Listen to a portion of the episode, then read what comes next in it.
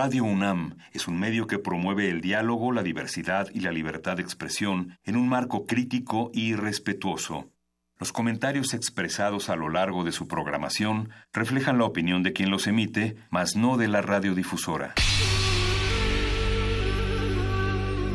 Por siglos nos hemos hecho escuchar. Nacimos como parte de esa inmensa mayoría. Hablar. Escuchar. Debatir. Proponer. Cuestionar. Está en nuestra naturaleza. Seamos instrumentos de conciencia de nuestro pueblo. Usamos el sonido porque atraviesa obstáculos. Muros. Fronteras. Nosotros somos la resistencia.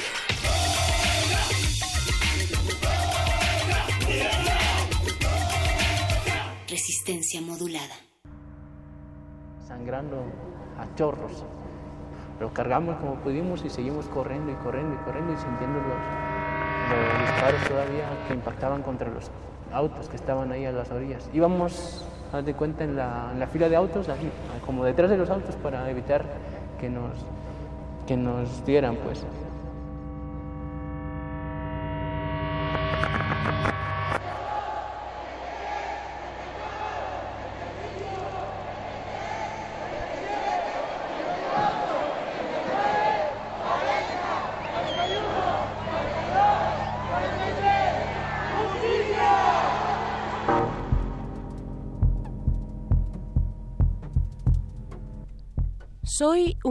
Muchacho cursi que escribe en las paredes justicia y libertad.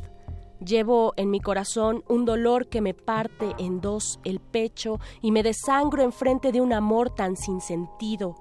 Amor, revolución, justicia al margen de tanta impunidad. Soy un obrero, un maestro, un estudiante que se muere de amor. Soy un pedazo de pan azucarado. ¿Lo ven? Tan sin sentido. Pero, ¿qué se puede esperar de un muchacho cursi si no es salir a las calles y gritar el amor? Salir y gritar, amor, revolución, vida, ven a mí o hacia ti voy. Y la mosca vuela, y huye y se esconde luchando por su vida, y casi te parece inteligente su último movimiento. Y la cucaracha y las pulgas pican tratando de sobrevivir, y todas las alimañas de la tierra tampoco quieren morir. Y el hombre lucha por su vida, y se cae muchas veces, y muchas veces se levanta, y se arrastra llorando y la inmundicia le mancha las sienes y es pisoteado por escuadrones de la muerte y se trata de enflaquecer su espíritu por todos los medios y se le insulta y se le echa patadas a la calle y se le golpea, se le espanta fácilmente con gases lacrimógenos y se le roba y se le encarcela y se le traiciona y se le engaña. Y el hombre a veces se revela, con la llama de su turbia sangre incendia al mundo, buscando justicia te hablo a ti, hombre. Vil cobarde. Si te dices hombre, combate. No permitas que la máquina que controla todo inunde de conformismo tu escarnio corazón. De blues de amor y odio para cantar. Algún día. Resistencia modulada.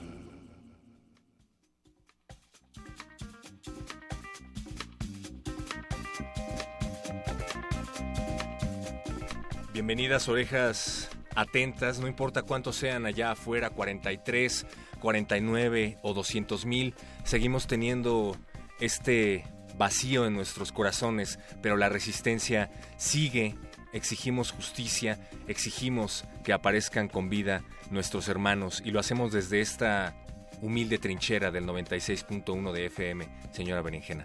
Pero muchacho, así es, bienvenidos, buenas noches a Resistencia Modulada.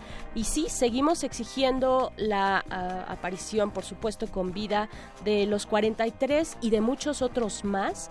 Antes de eh, entrar a cabina, pues pensando en que ya se acerca este cuarto año de la desaparición de nuestros compañeros eh, de la normal rural de Ayotzinapa, pues comentábamos, pues qué, qué, ¿Qué significa conmemorar? ¿Qué significa traer a la memoria algo que no está cerrado, una llaga que no ha sanado, eh, un evento que no ha sido restaurado a través de la justicia por parte de las autoridades, sino que por lo contrario eh, se sigue desbordando, se sigue saliendo por los bordes de la verdad histórica, lo que salta ante nuestros ojos, que es la injusticia, que es algo que está muy lejos de la verdad, pero muchacho, y eso es lo que pues eh, decidimos tocar como tema semanal en esta resistencia modulada. Seguimos exigiendo que los 43 jóvenes de Ayotzinapa eh, regresen, regresen a sus lugares, regresen a hacer lo que eh, tenían esos planes de hacer, que es llevar la educación a los lugares más pues desafortunados, en más mayor pobreza de este país, que son los lugares rurales, los pues las comunidades rurales de México. Y sigue pareciéndome lamentable el discurso de odio que se replicó a través de tantos medios y que se refleja en algunos sectores de la sociedad.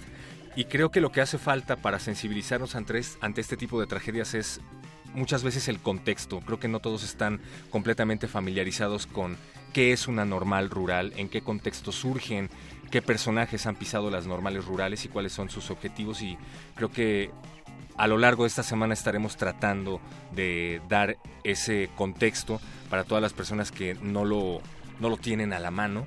Me parece que es importante. Y también comentábamos el hecho de que el, el, presidente electo tiene planeado reunirse con los padres de los estudiantes desaparecidos justo esta semana y que independientemente de la estrategia política, de imagen y demás que se está contraponiendo a esta pues sí, campaña de Peña Nieto que ahora trata de sentarse frente a la cámara y hablarte como si fuera un amigo y decirte que en verdad no se alcanzaron los objetivos y qué sé yo, pues me parece que es una excelente oportunidad, una oportunidad histórica para darle pues otro otro enfoque a la investigación.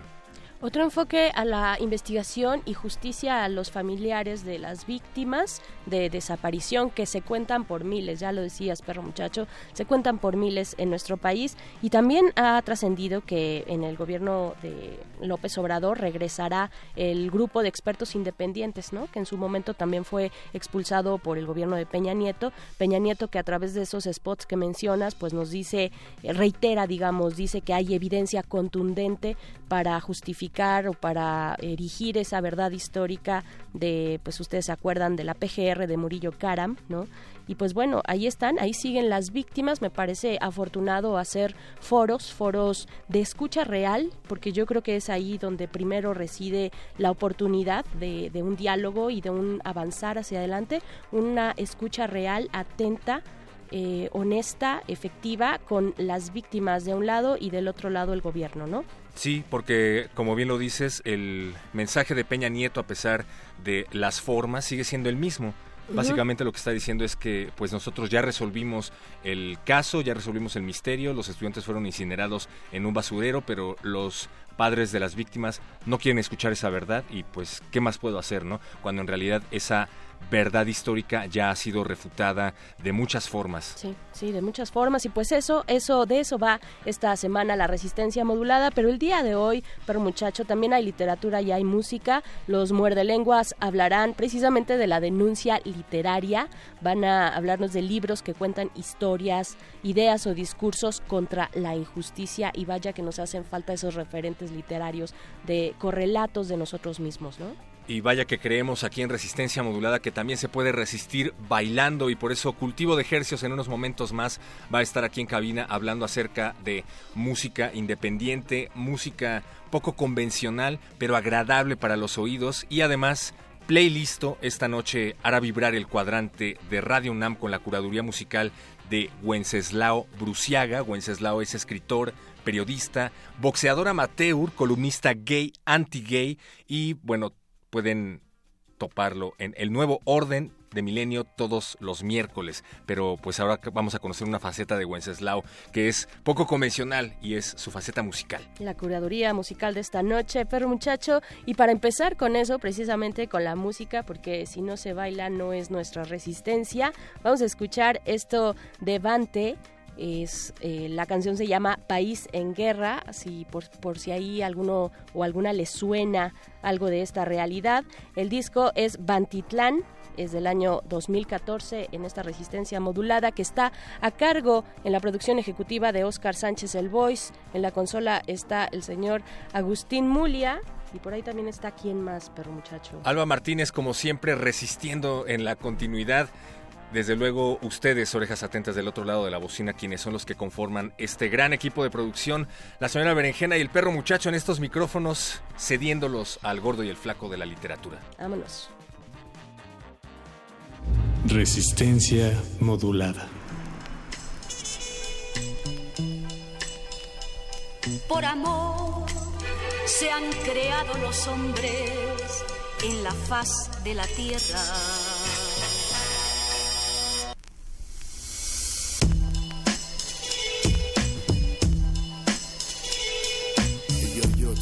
Te ahí. De México, tan lejos de Dios, tan cerca a su enemigo, Estados Unidos, propio yo.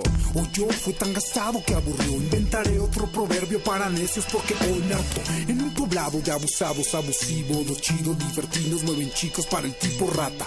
Los cretinos son mezquinos, por un quinto matan. Hay sentidos y en el sitio no hay una esperanza. La basura se arraigó en nuestra cabeza. No será rareza al vecino no dejar que crezca. Yo no creo en los niños como en la esperanza. Si en sus recintos sus íntimos son la misma vasca. El policía, el político, lo típico van por dinero. Igual que el médico o el ingeniero. En su empleo no hay vocación, ahora lo entiendo. Porque su desempeño en la nación es tan patético. México tétrico, histérico, tipo colérico. Rima con maléfico y el México hermético. Matones a sueldo, apestosos clérigos. Cuando el México mágico se volvió México bélico. Con tu pistola haces bra, bra. Yo con mi boca hago rap, rap. Habla de tus sueños, de tu realidad. Libera tus deseos, viven en profundidades. Con tu pistola haces bra, bra. Yo con mi boca hago rap, rap. De tus sueños, de tu realidad. Libera tus anhelos, viven en profundidades. En realidad, no es difícil el vivir tan lejos de la promesa cuando de hecho lo que veo es cierto. Tantas recetas proponiendo al experto resolviendo aprietos de vivir en el infierno. Es problema cuando sales y pisas la mierda. O si sorprendes a la mierda hurtando tu cartera. O si se tiñe de azul o de bandera, clonándose al hablar. El resultado es que apesta. Apesta al aparearse, apesta al embarcarse. Apesta cuando sabe que apesta solo al gustarles. Apesta su empleo, apesta su dinero. Apestan sus amigos, también apesta su dueño. Desconfiaba del gobierno, ahora temo a mi pueblo. No me conmuevo en limosneros ni en viajeros lerdos. No me quejo ni enfurezco en tu papá gobierno, sino en los hijos deshonestos que olvidan su credo. Capitalismo, Hollywood, concupiscencia, trae demencia, amnesia tu carencia. Bestias, vomitan la carne morena, siento vergüenza. One love a mis hermanos en el campo y en la sierra. Con tu pistola haces bra, bra.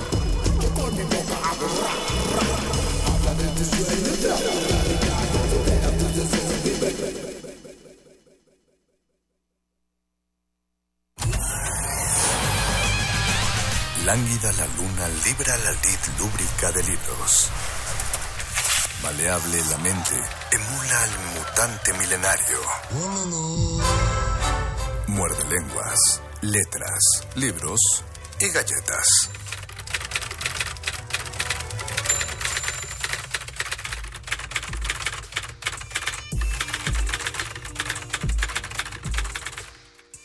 Muerde, muerde, muerde. Muerde lenguas. A veces, a veces ocurren cosas que son tan pesadas, tan fuertes en la sociedad que es necesario que alguien se las diga y ese es el oficio del periodismo. Sin embargo, a veces, muchas de las veces el periodismo no se da abasto porque hay gente arriba que los, a la cual los periodistas les resultan incómodos. Entonces se necesita decir lo necesario, lo justo, pero con palabras distintas y es por eso que algunos lo traducen en páginas no de periódicos, sino que lo ponen en libros y eso logra trascender las épocas y entonces nos enteramos de esas criaturas que se sientan en las sillas en las que no deberían sentarse y quedan para la posteridad como tiranos. Y ese es el tema de esta noche, de este lunes 24 de septiembre, son las 8 de la noche, ya vamos a entrar a los 22 minutos y les presento a Luis Flores del Mal. Y yo les presento al Mago Conde, Hola. que tenemos una, una semana bastante reflexiva por los cuatro años de Ayotzinapa, de esto vamos a hablar, de muchas cosas, así que pónganse en contacto con nosotros. Recuerden que tenemos una transmisión en vivo, si quieren ver nuestros hermosos rostros a los que pertenecen estas hermosas voces, tienen que meterse a resistencia modulada, por favor. Si quieren eh, decepcionarse de, de, las hermosas voces, como dice Luisito, entren a Facebook Resistencia Modulada. Tenemos un Twitter en arroba R modulada y les daríamos el número de WhatsApp, pero hasta el momento seguimos sin poder eh, ¿cómo se actualizarlo. Entonces, no, todo lo que nos quieran decir, escríbanlo, recuerden dentro del video de Facebook Live, porque si nos mandan mensaje es difícil que nos enteremos que ahí está el mensaje. Y aparte de estos temas necesarios que hay que tratar y que se van a tratar toda la semana en resistencia modulada, pues es lunes para muerde lenguas. Es lunes donde paramos la poesía que se escribe en la página y se sube a un escenario y la transmitimos para ustedes a través del 96.1 de FM y este lunes es de programa de mano. Los mejores asientos se agotan y las luces están por apagarse. Esto no es un programa de radio, es un programa de mano.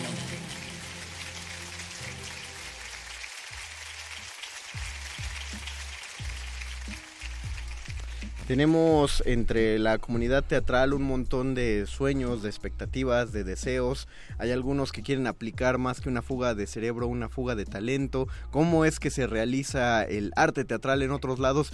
Y a propósito de ello es que se ha puesto esta alfombra roja que sale desde la calle de Adolfo Prieto y ha subido hasta la cabina y que tenemos el gusto de tener aquí en la cabina con nosotros a Itzel Díaz y a Tony Ortiz.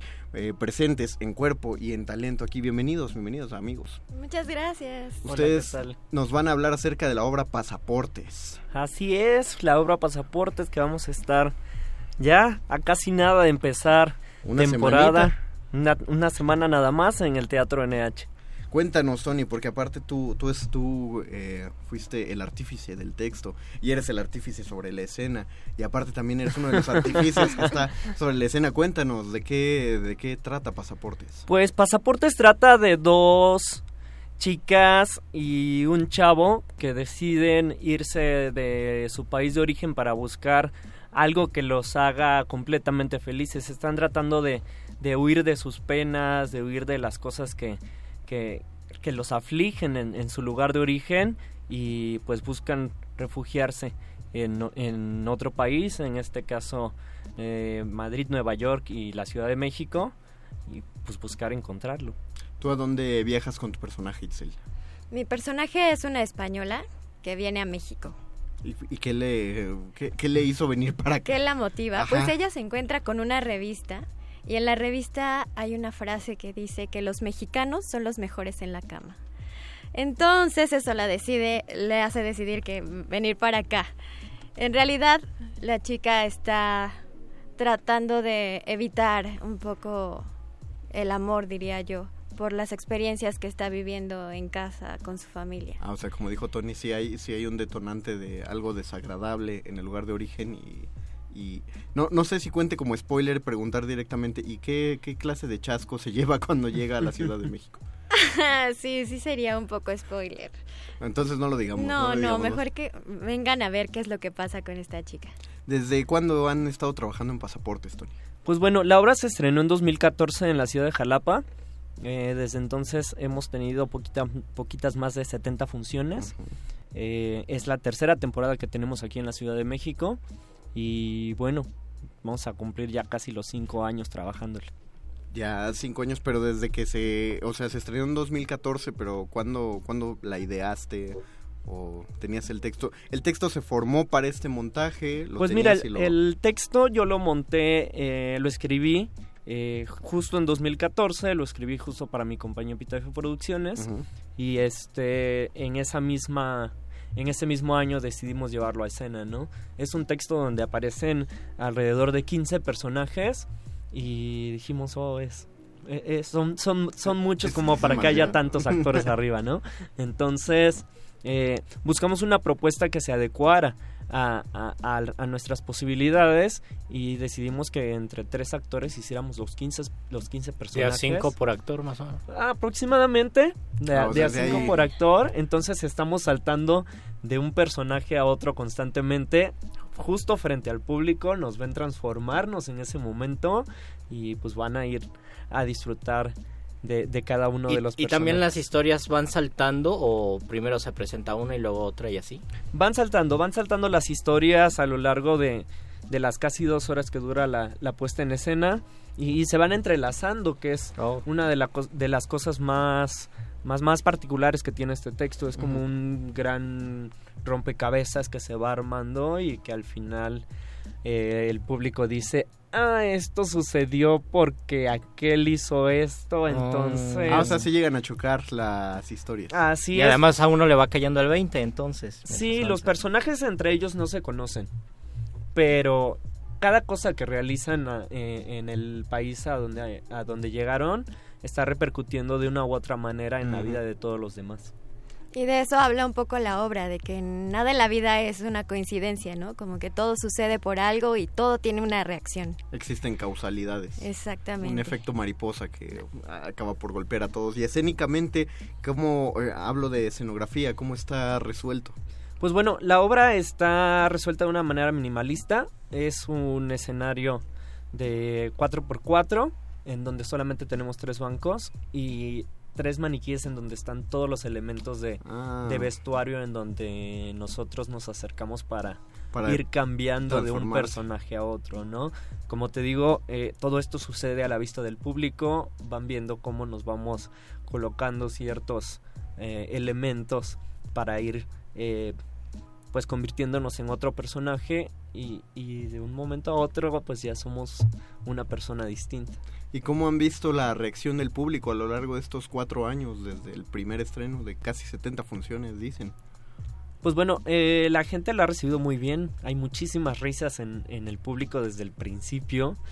Eh, también llega un momento en el que las historias de estos personajes llegan a tocar el corazoncito de, de, la gente que lo está viendo, llegan a identificarse con ya sea los personajes principales o sea alguno de los personajes secundarios, pero hay algo que van a encontrar en alguno de todos esos personajes que seguro les va a mover alguna fibra por ahí. Y ya a cuánto estamos a una semana y un día del estreno, ¿cómo se sienten? Uy, muy emocionados. O sea, yo, yo sé que ya la estrenaron, pero pues no sé, hay algo por ahí de ya se rompió un maniquí y tienen que arreglarlo una semana o qué pasa. No, pues yo creo que más bien es ya la ansiedad, la emoción de estar en escena, de poder compartir esta historia, de estar ya frente al público y ver sus reacciones, compartir ese momento tan mágico que es el teatro, ¿no? Vamos a decirle a la gente ya justo cuándo va a ocurrir esa magia, dónde, cuándo, a qué horas. Pues vamos a estar eh, todos los martes a partir del 2 de octubre a las ocho y media en el Teatro NH, ahí justo en el corazón de la zona rosa. Entonces ahí nos van a encontrar de aquí hasta el 18 de diciembre. De, desde ahorita hasta el 18 de diciembre, todos los martes, quiere decir que van a acumular, ya se van a aproximar a sus 100 funciones. Casi, casi, casi. Ahí- Sí, sí. Vamos a tener por ahí algunas funciones también en Veracruz y otras en el Estado de México durante este mismo periodo. Entonces... Es probable que las junten. Es probable que, que lleguemos a, allá a las 100 representaciones. Y ya viene la placa entonces. Así es. qué, qué bonita tradición la de las placas de, Sí. de teatro. Vamos a repetir entonces, es todos los martes a las ocho y media de la noche en el Teatro NH, que se encuentra en la calle de Liverpool, en el número 150, allá en la zona rosa. Eh, en- dice la entrada por Amberes, por calle Amberes. O sea, no, no se entra directamente por calle Liverpool. Va, ok, para que la gente lo tenga claro. Recuerden llegar eh, antes porque lo que estamos intentando hacer es que se, se llene este teatro. No se esperen hasta diciembre, hubiéramos dicho que la temporada era nada más a octubre para y después la alargábamos, pero no, no se esperen hasta as- hacia el final de la temporada. Y además, como suele ocurrir en Muerde Lenguas, que siempre tenemos gente muy generosa y muy agradable al respecto, parece que hay regalos para los escuchas, ¿no? Así es, tenemos cinco pases dobles para las personas que nos... Que nos llamen. que Cinco nos llamen. pases dobles para qué fecha? Para el Para estreno. el estreno. El estreno El de el mañana 2 de en 8, octubre. 2 de octubre. Para que evidentemente la fecha no se va a olvidar. 2 de octubre a las ocho y media de la noche. Lleguen un en- poquito antes, por favor. para que puedan presentar su nombre en la taquilla y con eso son, dijiste pases dobles, ¿verdad? Así es. Entonces, Cinco pases dobles. quiere decir que 10 personas pueden llegar y eh, a ver pasaportes en, en el mero estreno, donde van a estar desfilando las estrellas, donde va a estar la, ahora sí, la alfombra pues azul. eh, o, el color que sea preferido del elenco. Ya están sonando los teléfonos. Recuerden que si llaman y está ocupado, tengan paciencia porque nada más hay un teléfono. Entonces den chance a que el primer ganador eh, salga y luego llaman ustedes. Cinco personas que nos llamen y se van a llevar una entrada para pasaportes próximo martes, ocho y media de la noche. Ustedes y un acompañante. Algo a redes sociales, díganos. Claro Pues, que para sí, seguirlos nos encuentran como Epitafio Producciones en Facebook, Instagram, Twitter. En todos y lados. Estén muy atentos ahí para las funciones que vienen, para las- los próximos proyectos que están por estrenarse, porque este año Epitafio Producciones va a terminarlo con todo. Sobre todo los que eh, viven en Veracruz, en el estado, que ya nos ah, anticiparon por ahí que habrá funciones. Sigan en redes sociales para enterarse cuándo serán esas funciones.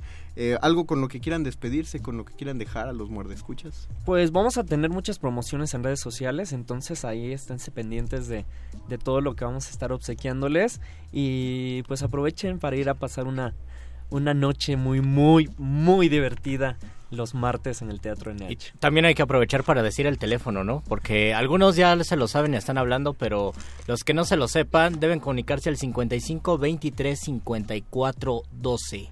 55 23 54 12, Mira, por Luisito, favor. qué puntual tu comentario que hasta a mí se me olvidó justamente te- porque... Ah, yo creí que ya lo habías dado por hecho, dijiste. No. Los escuchas ya lo saben, ¿para qué No, pues es que en cuanto vi que Mónica Sorrosa, que nos está ayudando al otro lado del ca- de la cabina, se paró a contestar, dije, ah, entonces ya hay gente por ahí, pero rec- recuerda el teléfono para quienes sigue llamando. Pues ahí está, ahí está el teléfono, por favor, comuníquense 55 23 54 12, cinco pases dobles, yo creo que ya se fueron algunos, pero insistan y tengan paciencia. Nosotros favor. les estaremos pasando los nombres de estos muerdescuchas. Perfecto. Y mientras tanto les deseamos mucha popó para toda la temporada. Gracias. Gracias. Se llene. Agradecemos de nuevo a Itzel Díaz y a Tony Ortiz que estuvieron aquí en la cabina de Radio UNAM con nosotros. Y pues vamos a hacer una pausa musical en lo que los dejamos volver a sus quehaceres teatrales. Luis.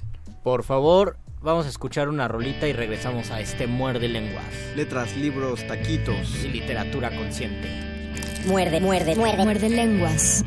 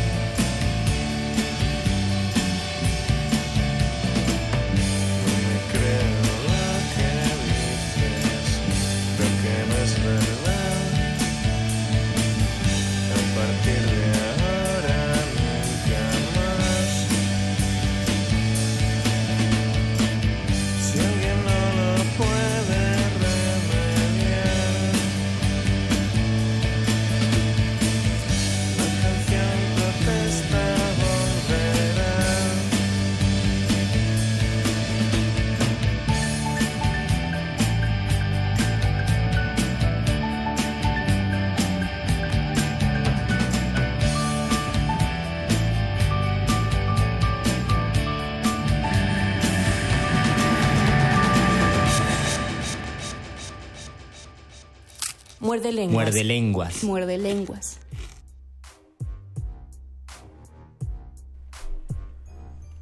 Y regresamos a nuestro muerde lenguas de letras, libros, taquitos. Y literatura consciente, no sé si decir literatura consciente, literatura que cambió eh, nuestro pensamiento tal vez de forma política o literatura eh, relacionada con eventos tristes, dolorosos, pero también de transformación y de revolución de conciencias. Hay, hay un, bueno, pues hay varias aristas a propósito de la del tratamiento que se le puede dar a la, a la literatura de denuncia. Los poetas son los primeros en saltar. Estoy hablando de redes sociales al momento en el que se tiene que denunciar o decir algo al que se quiere hablar, pero, pero hay, hay que tratarlo con, con mucho cuidado y mucha delicadeza porque uno no sabe en qué momento empieza en qué momento termina la denuncia, la censura y empieza la autopromoción, porque no dudo que algún eh, alguien que tome la pluma por ahí se estará colgando de alguna tragedia justamente para que se piense, ah, mira, qué consciente es esta persona. Y siempre existirá polémica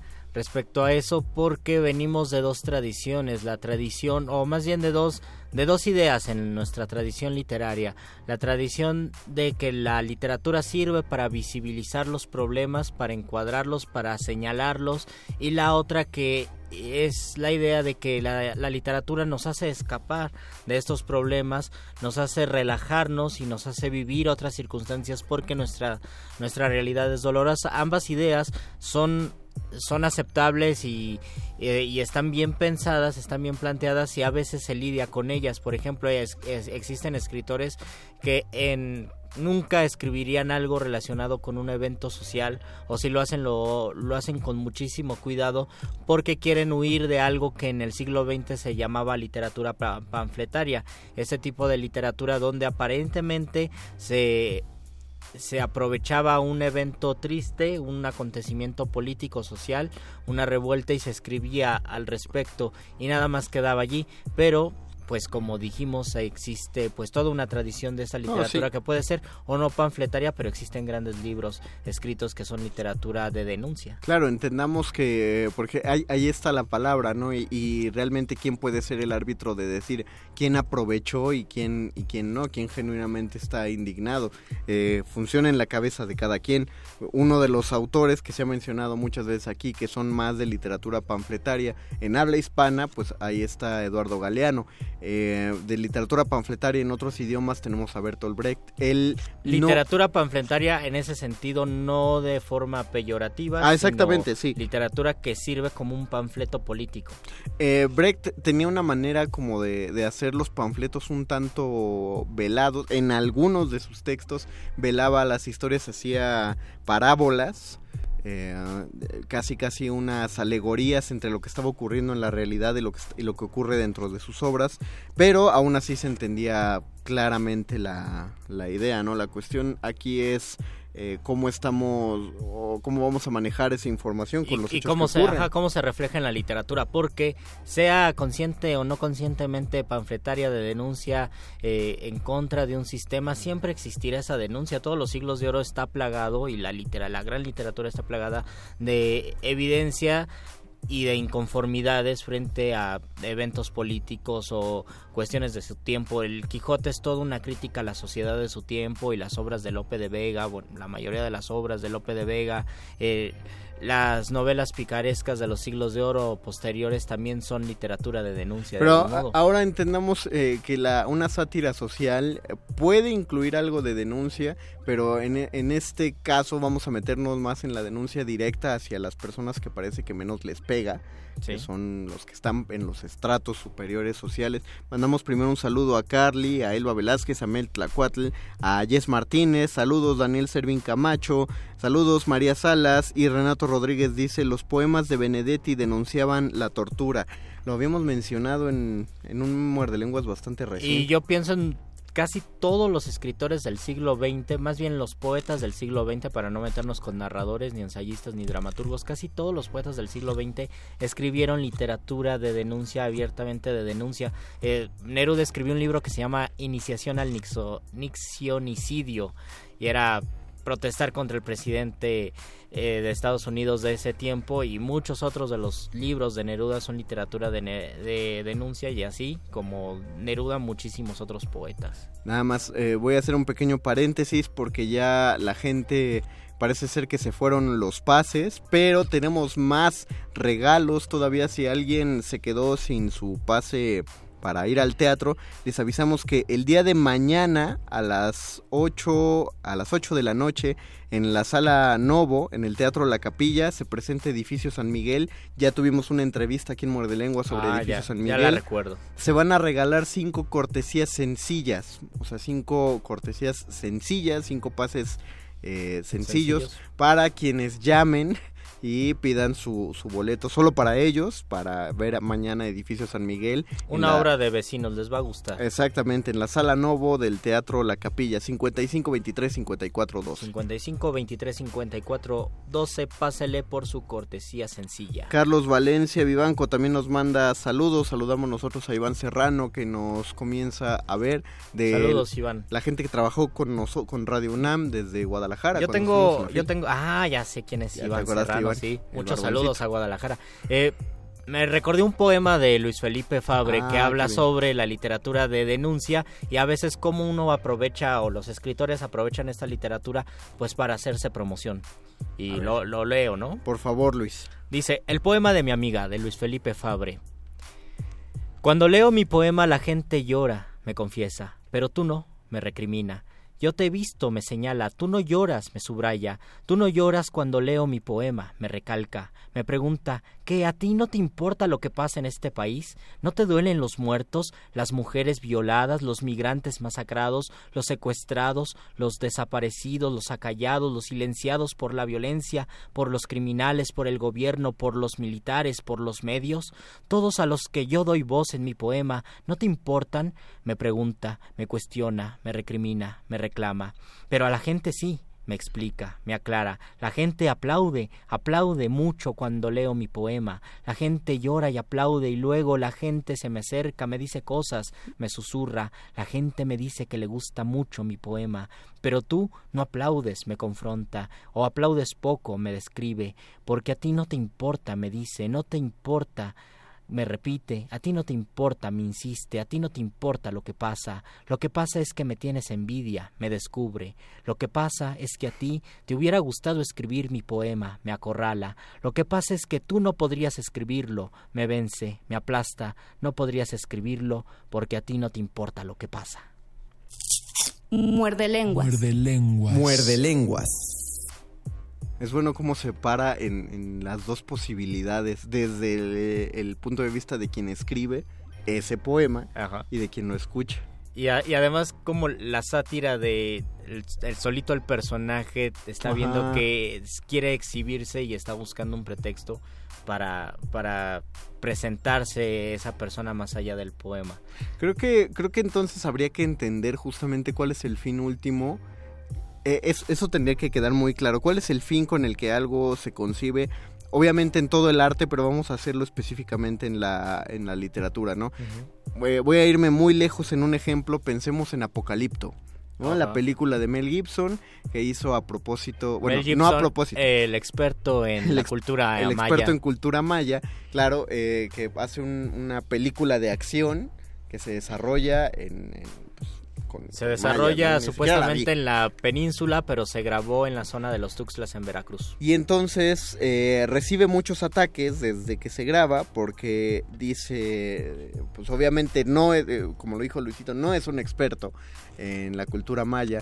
Hay muchos errores, hay muchos anacronismos, eh, muchos fallos de investigación antropológica, pero entonces hay que preguntar si Gibson quiso hacer una película para conocer a los mayas o quiso hacer una película de acción y la península y la época y la cultura le pareció el pretexto para contarla.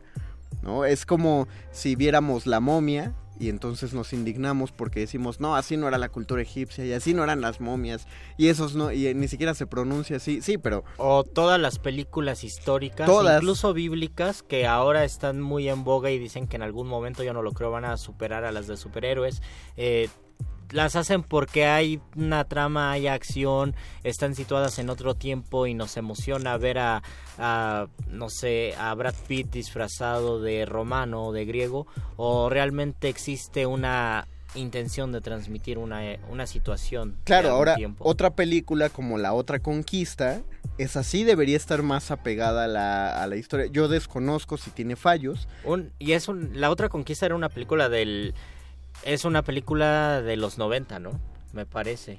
Eh, sí, Sí, sí, exactamente. sí, ya, ya la recordé. Y, y me parece que está mejor estudiada porque incluso quien hizo la música de la otra conquista eh, es, es un compositor mexicano muy famoso justamente porque rescata Oh. música de nuestras antiguas tradiciones. eh, y, y bueno, eh, eh, como sí va más enfocado a tratar de relatar una época, eso sí es más antropológico, entonces ahí sí uno espera más otra cosa. Lo mismo iría sobre esta, sobre una literatura que toma hechos, por ejemplo, eh, lo que ocurrió con los estudiantes de Ayotzinapa, y entonces eh, tendríamos que ver cuál era el objetivo último de cada poeta, ¿no?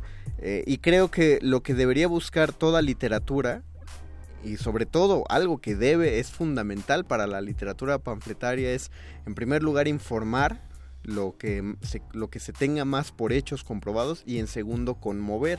Sí tal cual puede sonar manipulador pero en sí toda la literatura eh, manipula usa palabras adecuadas para hacerte sentir una emoción y lo que tendría que transmitir eh, es innegable que una obra que, que tenga que, hacer una denuncia de injusticia social tiene que transmitir la sensación de impotencia. Tiene Yo, que- yo me imagino que es más un, un estado de sensación y de presentarse, por lo menos en poesía, yo pienso que un verdadero poema sobre, li- eh, sobre cuestiones dolorosas, tragedias, asesinatos, eh, el poeta tiene que acercarse de forma sincera al tema como un, como un fenómeno poético, como un evento poético donde él necesita por medio del lenguaje intentar decir eso que el lenguaje no dice. Es decir, que se debe acercar con la misma curiosidad y con, aunque es doloroso, y con la misma convicción a cuando a la manera en que te acercas cuando quieres escribir sobre el amor o quieres escribir sobre la tristeza o sobre la soledad,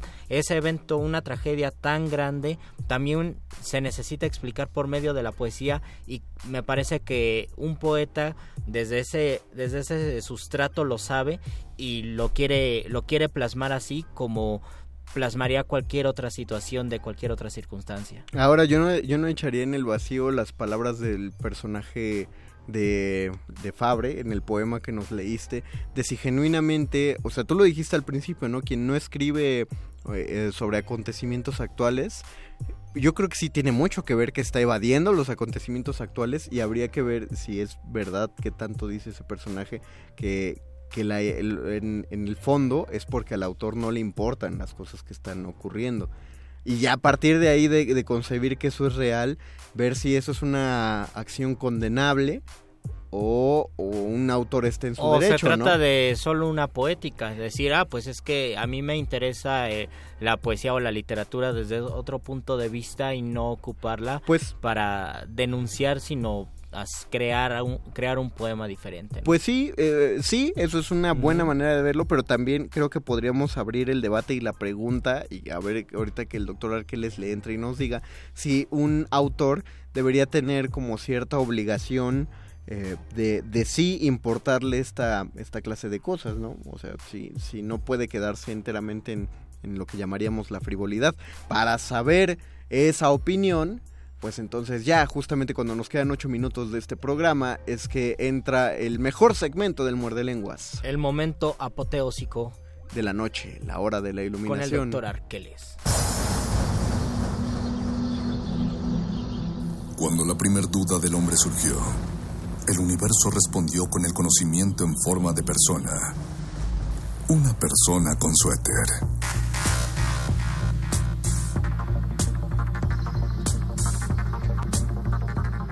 Es la hora de la iluminación con el doctor Arqueles.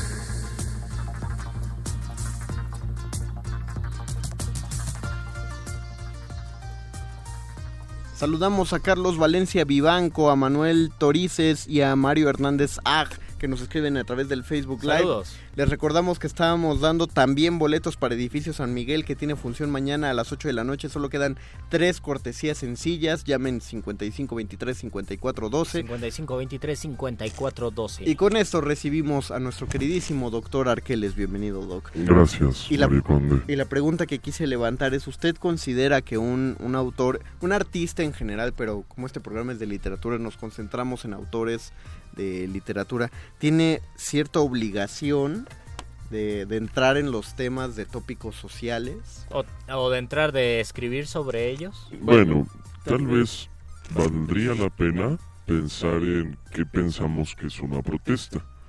Porque precisamente enmarcamos las protestas en el marco, con la redundancia, de cuestiones sociales, de ámbitos políticos, de problemas eh, de desigualdad eh, que precisamente polarizan de diferente manera los grupos sociales. Sin embargo, justo hago la pregunta sobre cómo protestar o qué es protestar, porque finalmente podría decirse que cualquier escritor es alguien que está inconforme Con con, algo. algo. y que por eso lo manifiesta en letras, Claro. a través de sentencias escritas en el papel. Entonces, hablar de la obligación de un artista o de un escritor con lo político tal vez sería des- desmarcar un poco la cuestión de la protesta. Vaya, obviamente, su carácter político lo hace de protesta, lo vuelve automáticamente algo de protesta, pero vuelvo al punto. Hay diferentes maneras de protestar, hay muchas cosas por las cuales protestar y no necesariamente tienen que ver solo con no estar conforme con cuestiones o con compromisos de índole social y política. Me parece certera su respuesta, Doc. Finalmente, si estamos inventando otro universo en el momento que escribimos un libro, inventamos una historia que no ocurrió, estamos reclamándole la realidad que esa historia no ocurrió y la Precisamente. estamos construyendo. Pero entonces pongamos un ejemplo más, más específico eh, a propósito de que esta semana vamos a estar hablando de la tragedia de Ayotzinapa y lo que hay que denunciar, un autor, un artista debería entrar activamente en, en un hecho como ese en específico. Probablemente sí. La manera de hacerlo sería lo interesante. Es decir, tenemos mm, aproximadamente ya un siglo de literatura plenamente enfocada en cuestiones sociales y en defensa de minorías, porque digamos que hasta el siglo XX es cuando realmente ocurren Hace 100 años Mayakovsky en Rusia escribía sobre la revolución rusa y sobre, sobre las problemáticas de ese momento. y que es un tipo de problemática diferente. Las tragedias dejaron de estar en las manos de los héroes eh, de la mitología o de los grandes reyes y pasaron a la clase media.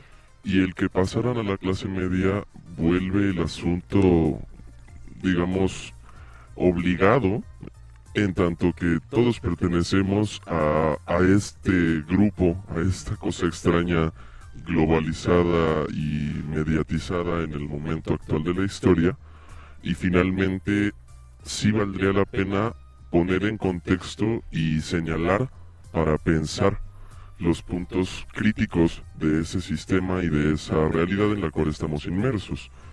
Eso sería una especie de compromiso sin caer tal vez en el término tan mal usado por volverse despectivo de caer en lo panfletario. Evitar lo panfletario o, o no ser en ese sentido alguien que desdeña por desdeñar, sino que ofrece tal vez posibilidades y alternativas frente al conflicto mediante lo creativo, le daría un compromiso tal vez distinto a la protesta en este momento de la historia, porque ese es el asunto. Ya pasó un siglo, ya tenemos todo un proceso de, de protesta muy, muy enfocada en lo social, en lo institucional, y ahora podría decirse que a partir de la protesta tal vez ya es necesario construir las nuevas posibilidades. Ok, esa sería como una corriente. Sí. Es como una especie de poética, lo que dijo Luisito, eh, ya hay una nueva poética que sí debe incluir los asuntos sociales. En efecto. Y me parece que a veces se juega con esta poética. Hace 50 años decías, tienes que escribir sobre las circunstancias que pasan porque tú eres parte del pueblo y tienes que mirar por el pueblo. Después gana un poco eh, en cuestión de campo cultural la idea de no, el arte es por el arte y si tú estás aprovechando ese tipo de poesía estás siendo un escritor panfletario y no nos importa. Ahora me parece que, y esto es, hay que tomarlo con pinzas, se recupera la idea de escribir eh, sobre causas injustas y eh, o escribir con conciencia revolucionaria, lo que sea, pero a veces también se hace como un medio para obtener algo, por ejemplo una beca, si uno escribe un proyecto sobre algún tema de coyuntura, eh, ese tipo de proyectos ya llaman mucho la atención o algún libro, alguna Ah, bueno, en- publicación en, también. ese caso ahí sí que les, que les caiga mal en el estómago, ¿no?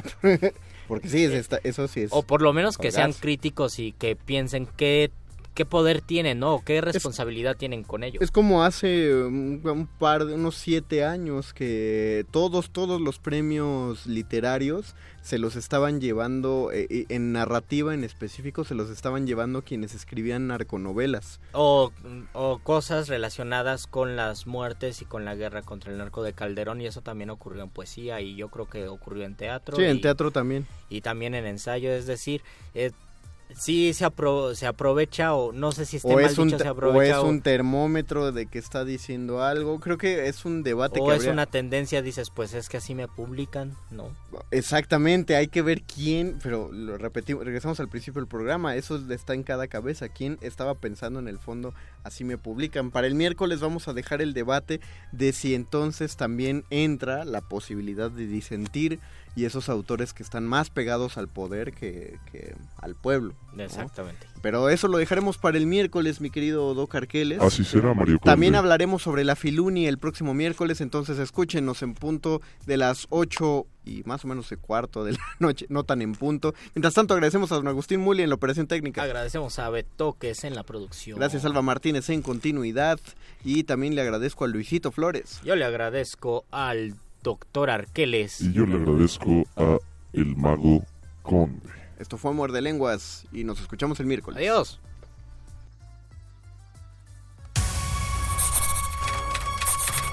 Los locutores del muerde lenguas se quieren deslocutor y muerde lenguarizar.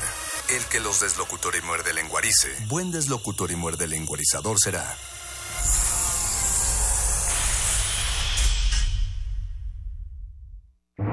Resistencia modulada. Hace algunos años, esta emisora tuvo un espacio dedicado a la música popular mexicana del siglo XX y la rescató del olvido y menosprecio. Es momento de regresar.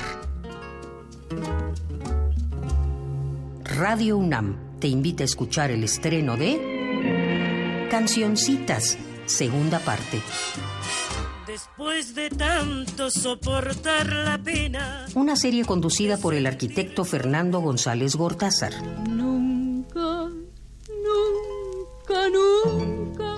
Estreno lunes 8 de octubre a las 17 horas por el 96.1 de FM. Radio UNAM, experiencia sonora.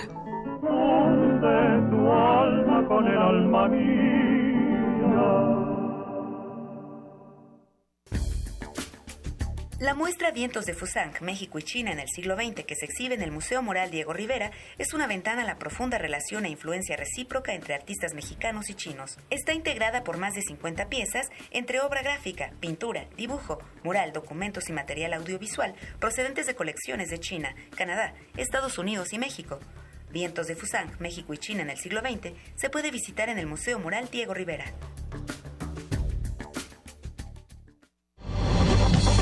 La Feria Internacional del Libro Universitario tiene un catálogo del tamaño del conocimiento. Para encontrar tu ejemplar, necesitas un fichero sonoro.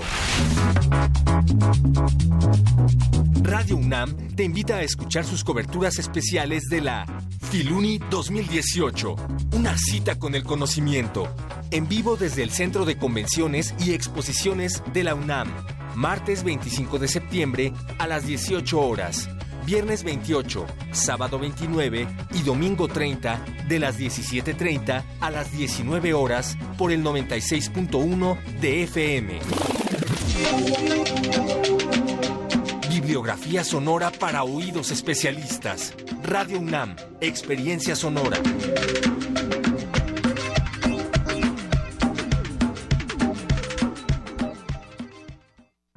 Resistencia modulada.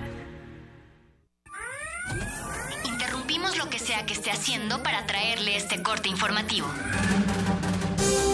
La, la nota nostra. El último lugar para informarte.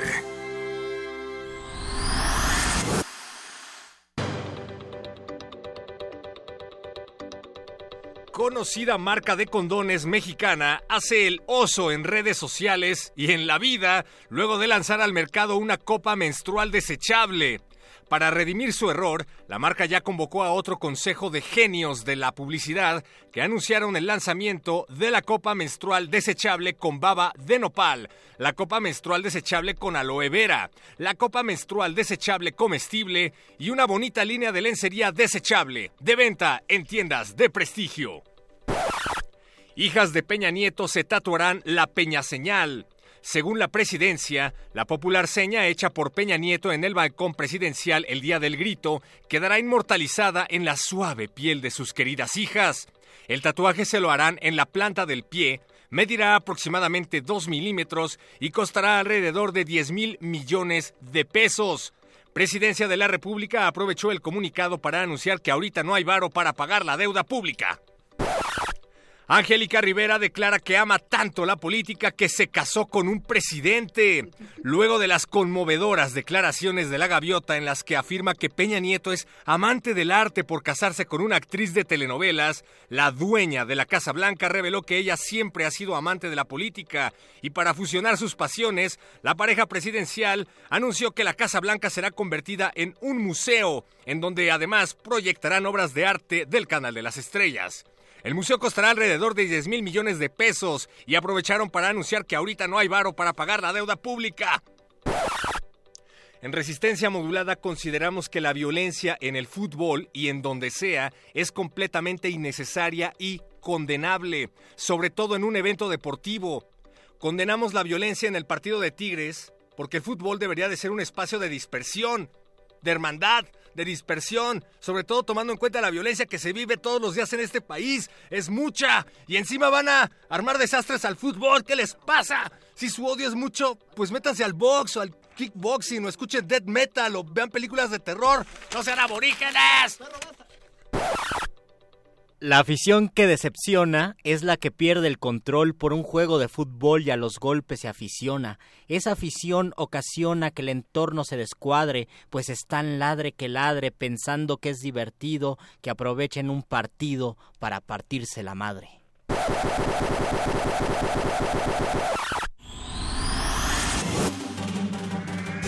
Estas fueron las últimas noticias que debiste recibir. Puedes continuar con tus actividades cotidianas. La no- nota, nota nostra. La nota nostra. I wanna dance, I wanna dance, I wanna dance with a black woman. I wanna steal, I wanna steal, I wanna steal my mind.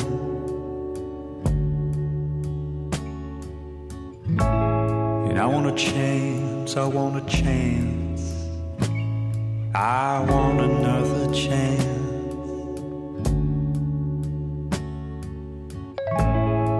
to distill, to distill their time.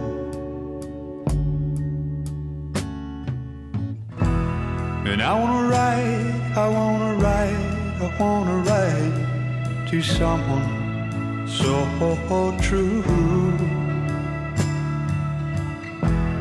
I wanna wake, I wanna wake, I wanna wake from hot dreams, hot dreams of you. Ah, hot dreams.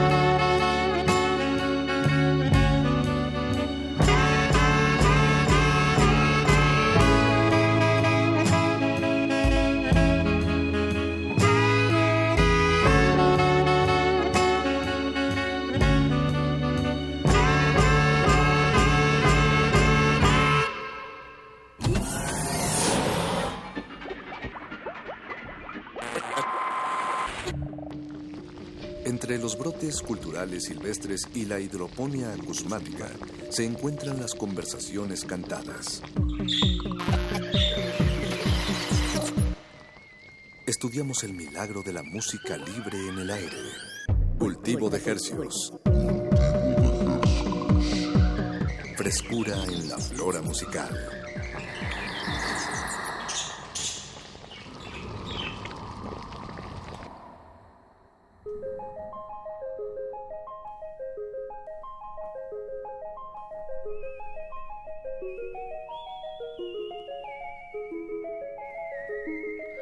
Organismos audiosensibles y radioceptibles inmersos en las ondas hercianas. Bienvenidos a otra emisión de Cultivo de Hercios, el invernadero musical de resistencia modulada que se atomiza y transmite cada lunes y jueves a las 9 de la noche en compañía de música fresca que le hacemos llegar hasta la comodidad de sus oídos por esta mismísima frecuencia de Radio UNAM 96.1 de FM. XEUN.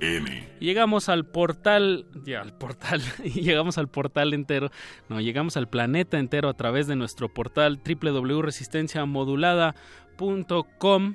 Esto es radio en vivo y les da la bienvenida a su servidor Apache o Raspi, siendo hoy septiembre 24 a las 21 horas con 12 minutos. Damos inicio a cultivo de hercios.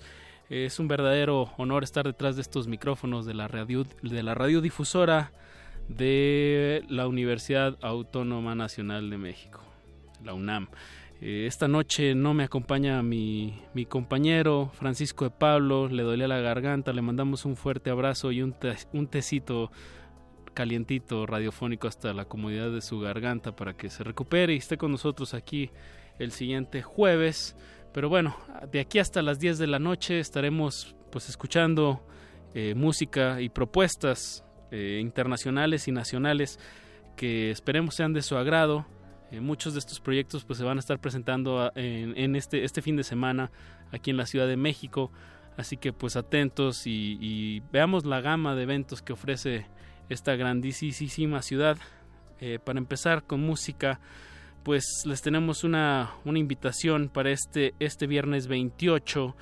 Eh, vienen los Piraña de, de Colombia, un, un, trío, los Pirañas, un trío de Colombia que, bueno, ahorita lo van a escuchar, es como música, como si Bob Esponja existiera en la realidad y este sería la banda que escucharía Bob Esponja. Ahorita lo escuchan, es una psicodelia con cumbia muy, muy, muy avanzada. Y bueno, se van a estar presentando este viernes en el foro NISA. Esto es en NISA 45 y en la Colonia Juárez. Pues escuchamos algo de, de su disco que sacaron en el, en el 2017. Ah, no, en el 2015, disculpe. Eh, el disco se llama La diversión que hacía falta en mi país, Colombia. Y bueno, escuchemos Mis Animalitos, homenaje a los mayas. Y con eso comenzamos este cultivo de hercios. Súbale a su radio. Esto es música fresquecita. Cultivo de hercios.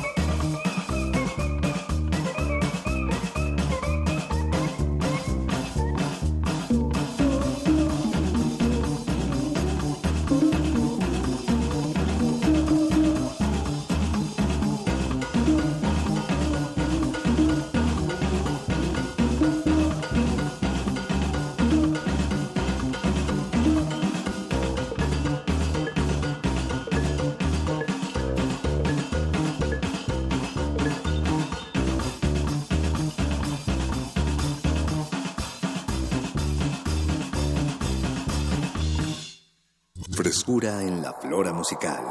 Cultivo de Jercias.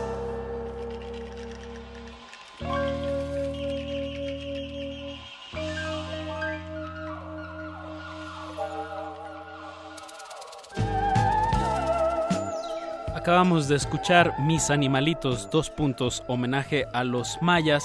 Esto es de los Pirañas, eh, trío colombiano que, bueno, su último disco fue en el 2015 que se llama La diversión que hacía falta en mi país.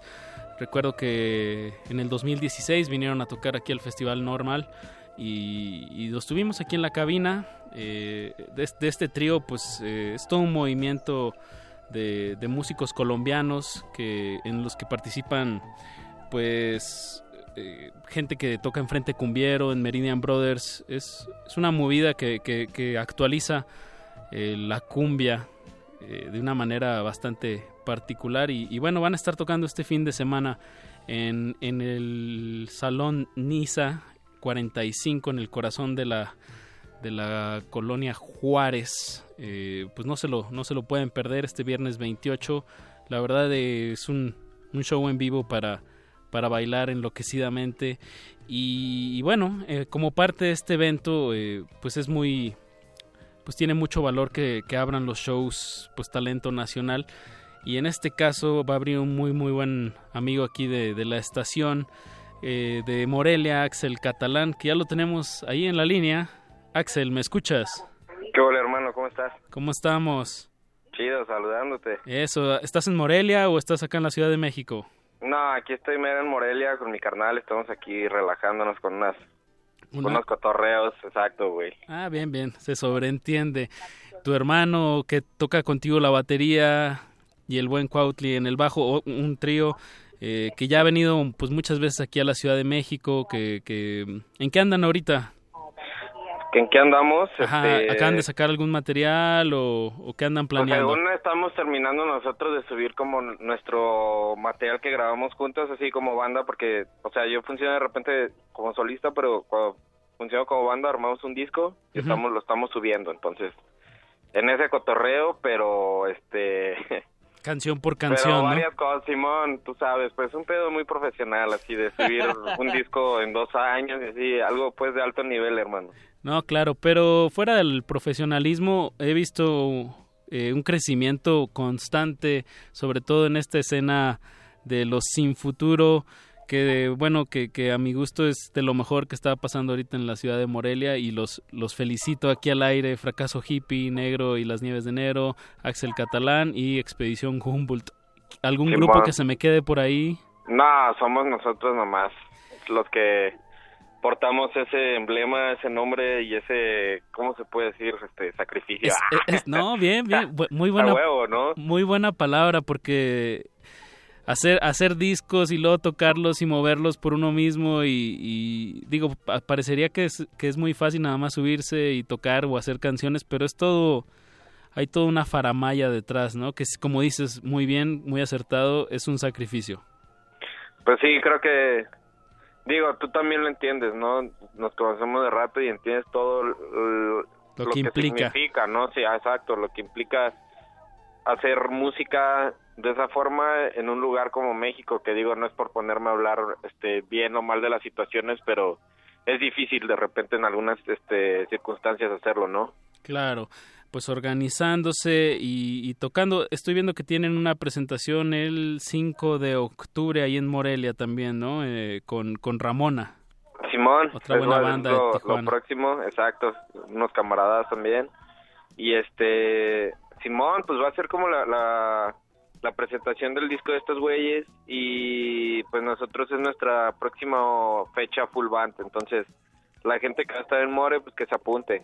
Eso, para la gente de Morelia aparten el 5 de octubre y para la gente de aquí de la Ciudad de México aparten este viernes 28 de Exacto. septiembre. Eh, repito, las coordenadas es en el for, en el Salón Niza 45 eh, en, en el corazón de la de la bellísima, bellísima colonia Juárez. Y pues bueno, le vas a estar abriendo a los pirañas, que, que de verdad es, es un show que, que no se deben de perder. Pues varias bandas lo, lo comenta de esa forma, ¿no? O sea, como que sí son bastante queridos los vatos estos.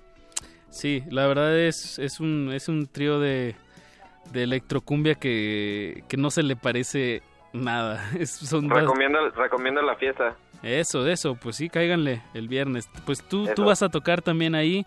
Entonces, pues ahí está la invitación. Ya oímos ahorita un tema de los pirañas. Ahora vamos a escuchar un tema tuyo, Axel Catalán, para, Órale. para que se acaben de animar, que vean, pues que también aquí en Morelia y en México, pues se están haciendo cosas bastante interesantes.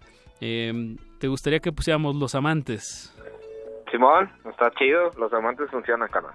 Bien, bien, bien. Pues algo que quieras agregar de la canción o, o lo que quieras decir al aire aquí. Eh, este, no, pues nada, caigan el 28. Es como, es un show interesante ahí como la mezcla de, como de géneros y todo el Ujú, cotorreo que va a haber, entonces va a estar chido ese pedo. Este, lo del 5 de Morelia y también está el, el show ya ahorita como programado del, es el 3 de noviembre en Ciudad de México.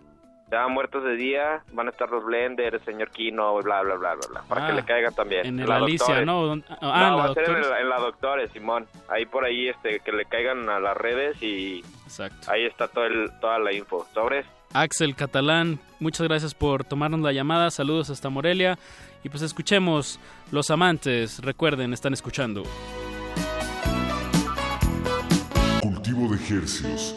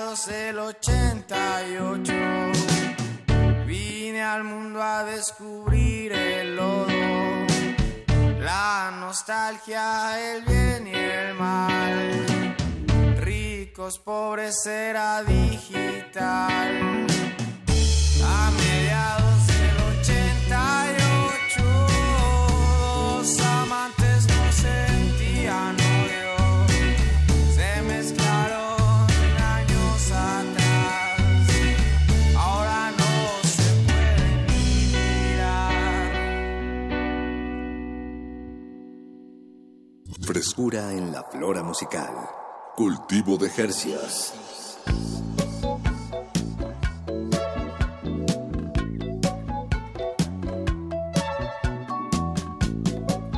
Estamos de regreso en Cultivo de Ejercios y acaban de escuchar de Axel Catalán. El tema se llamó Los Amantes. De verdad, denle, denle una escuchada a la música de Axel Catalán, que, que bueno, es una de las propuestas mexicanas que, que creo que están despegando de una manera pues muy natural, muy orgánica, una respuesta del público que se vea en, de muchas formas. Incluso hay he visto videos que le hace gente de per- perritos con canciones chidas algo- y entonces ponen un perrito y ponen la letra de canciones y Axel Catalán tiene varias ahí que, que él no hizo, que se los hace la gente que les gusta sus canciones y para mí eso es como un buen indicador de que la gente está recibiendo bien esta música y pues enhorabuena para Morelia.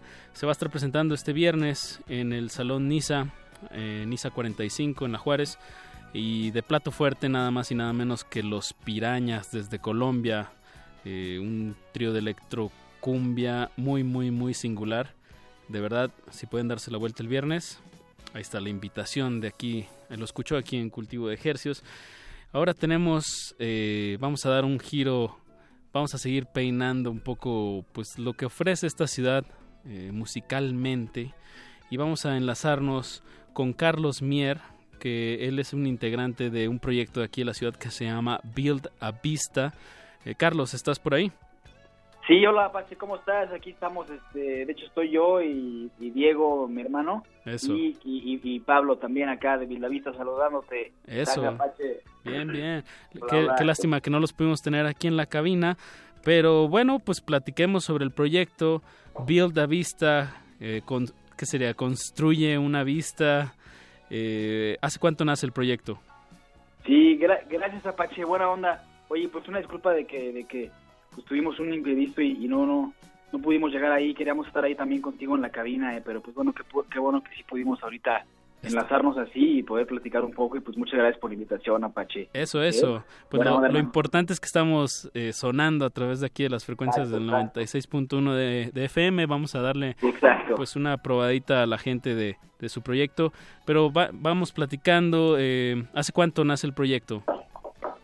Pues el proyecto nace hace como tres años cuando nos juntamos a llamear un poco, a tocar así, sin mucha pretensión y dijimos, ¿sabes qué? Nos está gustando y nos metimos a grabar un disco. Entonces, en realidad primero grabamos un disco antes de ser una, una banda que ya tocara o tuviera canciones. No teníamos nada. Entonces grabamos un disco y después dijimos, pues ahora sí hay que montarlo en vivo. Entonces, en, en vivo tocando tenemos poco. Tenemos, en noviembre se cumple dos años. Entonces, este, en realidad es un proyecto nuevo que, que armamos ya después, ¿no? Casi casi al revés que como muchas bandas salen. Eso habla de que alguno del uno o dos integrantes al menos son ingenieros de audio, ¿no? O, o me equivoco en mi, en mi que- lo que estoy infiriendo.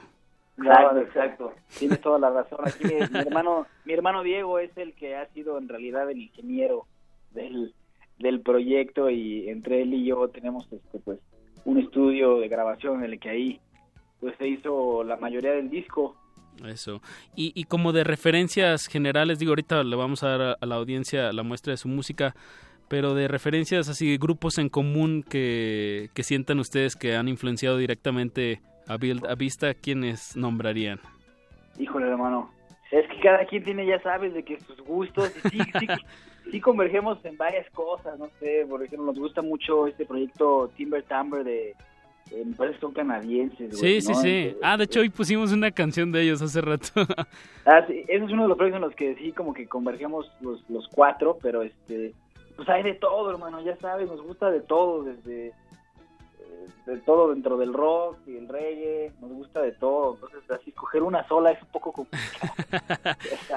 que, creemos que también era lo chido de que todo el mundo tiene influencias diferentes, entonces alguien lleva cosas, idea- ideas que trae escuchando desde su cabeza, que el otro no escucha y aporta eso, entonces es como una combinación de los cuatro, como que no hay alguien que escriba una canción y ya se haga con la banda, sino todos van aportando, entonces por eso las canciones suenan a todos también, ¿no? Eh, también, bueno, me ha tocado verlos un par de veces en vivo. He, he visto que se rotan mucho instrumentos, ¿no? Todos son multiinstrumentistas y, y es justo de lo que estás hablando, ¿no? Como, como eh, según se va moviendo la gente en el escenario es como se va moviendo la, la batuta, ¿no? Digamos. ¿Sí funciona algo así el, eh, la dinámica de Build a Vista? Sí, pues no sé si tanto la batuta, sino sí más bien, eh, pues digamos que fue de cierta forma un accidente el hecho, ¿no? De que, de que cada quien se cambiara de instrumentos porque, como te decíamos, hicimos, nos juntamos a tocar, a llamear y así, y después en el estudio como que acabamos las rolas bien. Entonces pues había chance una rola en la que, por ejemplo, no sé, Pablo había cantado, tocado el bajo y tal vez también tocado una guitarra. Entonces, pues a la hora de quererlas montar en vivo, pues hubo que escoger quién iba a tocar qué y hacer como los arreglos bien bien para que en vivo sonara bien chido también. Y, y como te digo, fue más como accidental en el hecho en que llegamos así. Digo, cada quien sí tiene un instrumento, pues base, Base, pues, ajá, ajá. pues, con, con el que creció y el instrumento pues más cercano a cada quien. Pero pues sí, al fin y al cabo, en el proyecto le ha dado un buen, eh, una buena dinámica el hecho de que de repente pues escuches a los cuatro tocar la batería en diferentes situaciones y eso cómo impacta pues a, a- pues la rola, ¿no? Y lo mismo con la voz, con la voz también pues es muy notorio la voz principal que se vaya rotando. Eso lo hace pues muy dinámico y muy, muy lo se agradece desde el público. Ah, qué chido, qué, qué chido escuchar eso, Apache, muchas gracias. Oigan, entonces este primer material que sacaron es el homónimo que se llama Build a Vista. ¿Y, y qué más han sacado? ¿Algunos sencillos? ¿Cómo ha estado este proceso de producción y en qué andan también?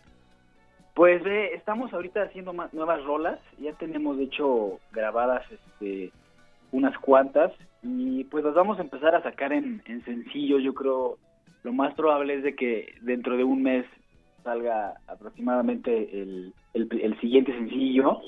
Este queremos tocarlo ahora en, en el, este, en el Festival Hipnosis, queremos Sí, tocar un- claro. el sencillo nuevo y este pero recientemente eh, sacamos otra vez el sencillo de Fuzz de nuestra rola el Fuzz Stay Down y eh, pues esa está está ahí ahorita rolando como como sencillo. Bien, bien. Pues justo ya lo mencionaste tú, eh, se van a estar presentando el 6 de octubre en el marco del festival Hipnosis. eh, para los que no, no, bueno, es la segunda edición de este festival que tiene una, pues una clara curaduría hacia el rock psicodélico. em, ¿qué, qué, qué más le agregarías ahí, Carlos? ¿Cómo lo describirías el festival? Pues es que hay varios, rock psicodélico, otros, como que hay muchas, como la gente dice rock psicodélico, pero Se queda un poco ambiguo. Que a mí se me hace como música medio playera, medio de cartera. Claro. Los pues sí están más locochones, Homes mucho más como heavy stoner, entonces dentro del site hay muchísimos géneros, nosotros no sabemos ni qué somos, ¿no? Le toca a la gente, pero, pero hay diferentes tipos de bandas y, y, y Build a Vista pues, también es una de como una propuesta que no es igual a todas, todas las bandas son muy diferentes, entonces nosotros creemos que también tenemos algo que nos identifica a nosotros. Eh, en el cartel, en el cartel son tres bandas mexicanas Ajá, Sí, sí. o cuatro.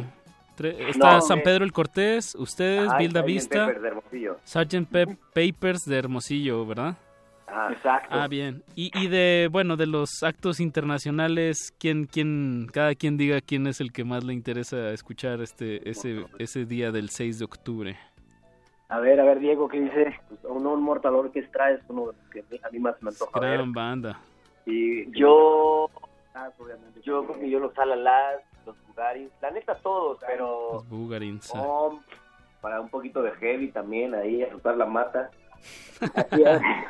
A mí se me antoja ver a King Gizzard, la verdad, mucho. Sí, la verdad es, bueno, yo no me- bueno, nunca han venido a México, pero los videos de sus en vivos con dos baterías paneadas, una de cada lado, suena, es un ataque y una rapidez bastante punzocortante. ¿Qué, ¿Qué están preparando para este show? Que pues deben de estar bastante motivados, ¿no? Dicen que van a sacar un sencillo justo antes del, del 6 de octubre, pero ¿qué más están preparando para el show en vivo? Pues más bien el show entero, de toda la, la energía y, y ahora sí que estamos este, previendo bien, eh, por ejemplo, los cambios estos de cómo nos vamos a estar rotando los instrumentos y echándole ganas a que el setlist que, que escojamos sea el más, pues el que empezamos pensando que, que la gente lo pueda recibir chido. ¿sabes? Eso. Ah, pues justo de lo que hablábamos del cambio de instrumentos en escenario, están, están ensayando, digamos, que nunca pare la música mientras están cambiando, ¿no? Alguien deja haciendo algo, ese tipo de detalles. Sí, pues no tanto que no pare, o sea, de repente... Pero pues, que se sienta fluido. pero que se sienta fluido Ya. y que y que este preparando un show, con preparando un unos- show unos sonidos que vamos a disparar ahí, Ya. atmosféricos en los que cambiamos. Estamos Claro. preparando un show un poquito más pues, más armado, con un poquito más de detalles que los que venimos tocando. Claro, para un escenario de festival, digamos. Exactamente, exactamente. Sí, sí que sí. Y pues obviamente estamos bien, bien, bien prendidos y con muchas ganas de tocar. Eh, obviamente decirle a toda la audiencia que pues por supuesto que lle- lleguen lo más pronto posible al festival para que disfruten de todas las propuestas que hay, incluyendo por supuesto las mexicanas. Exactamente.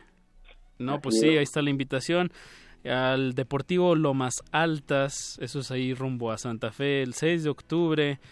Eh, pues lleguen, lleguen temprano Festival Hipnosis para que puedan ver a todas las, a las bandas mexicanas y, y luego pues las internacionales. Enhorabuena para Bilda Vista, es un Muchas gran, gracias, un gran paso gracias para su carrera y de verdad felicidades por estar en este cartelazo. No, pues muchas gracias Apache, eh, qué buena onda y una vez más muchas gracias por habernos invitado a tu espacio y, y pues a todo dar. Ojalá que haya oportunidad después o- caerte allá a la cabina Y de regresar ahora sí. te tocamos Eso. una rolita ahí en la cabina o algo. Bueno, pues ya dijeron, ya dijeron, pues Para cuando compensar. estrenen material, luego, luego lo mandan para acá y lo escuchamos. Y pues sí, aquí están abiertas las, la, la cabina y las frecuencias para, para la música. Eh, pues tenemos onda, oportunidad de escuchar dos temas de ustedes. ¿Qué les gustaría que, que pongamos? ¿Qué les gusta, qué les gustaría que la gente escuche de Build a Vista? Este, pues si quieres, este, ponte, ponte close to the edge, Ujú, ¿va? ok. Y pues eh, la, y la de Foss, la de Foss Stay Down. Ok, bueno, ¿Va? pues escuchemos esos dos temas de Build a Vista y le mandamos un fuerte abrazo a, a todo, a, bueno, a tres de los cuatro integrantes de Gracias. Vista. Nos vemos pronto por ahí, hermano. Ahora sí, en, en- en vivo y a todo color. Eso, muy bien. Y pues bueno, mucha suerte en su presentación del 6 de octubre en el Festival Hipnosis. Bueno, escuchemos Build a Vista, esto se llama Close to the Edge y luego escucharemos Fuss. Cultivo de Hercios.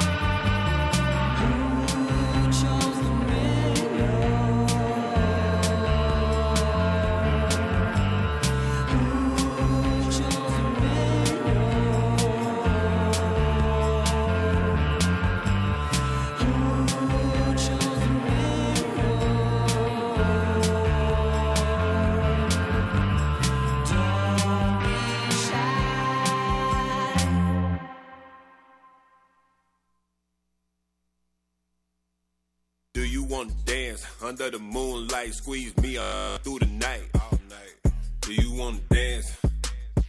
Do you wanna? Do you? Cul- cul- Do you? cul- Do you? cultivo de hercios.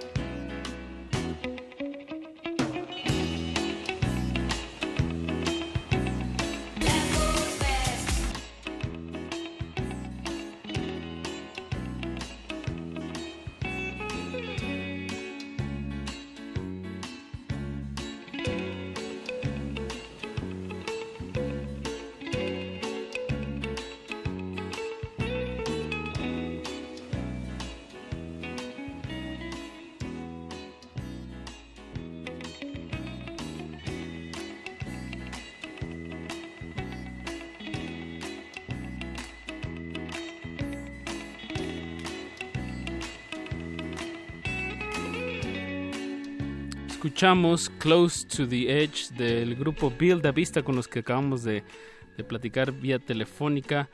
Y bueno, vamos a escuchar ahora otro de sus temas que se llama Fuzz. Y bueno, pues es rock que se está haciendo aquí en la Ciudad de México. Y esto es cultivo de ejercios.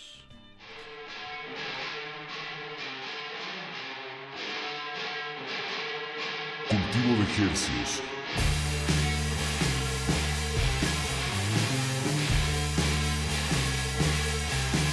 I gotta say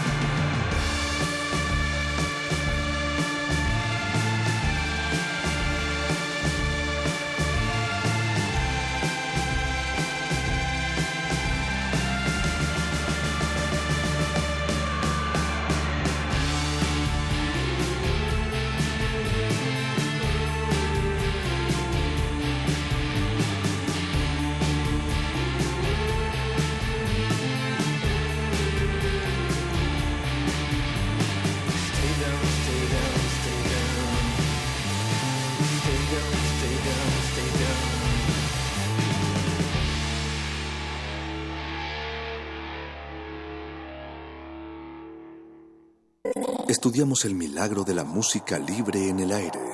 Cultivo de Jercias.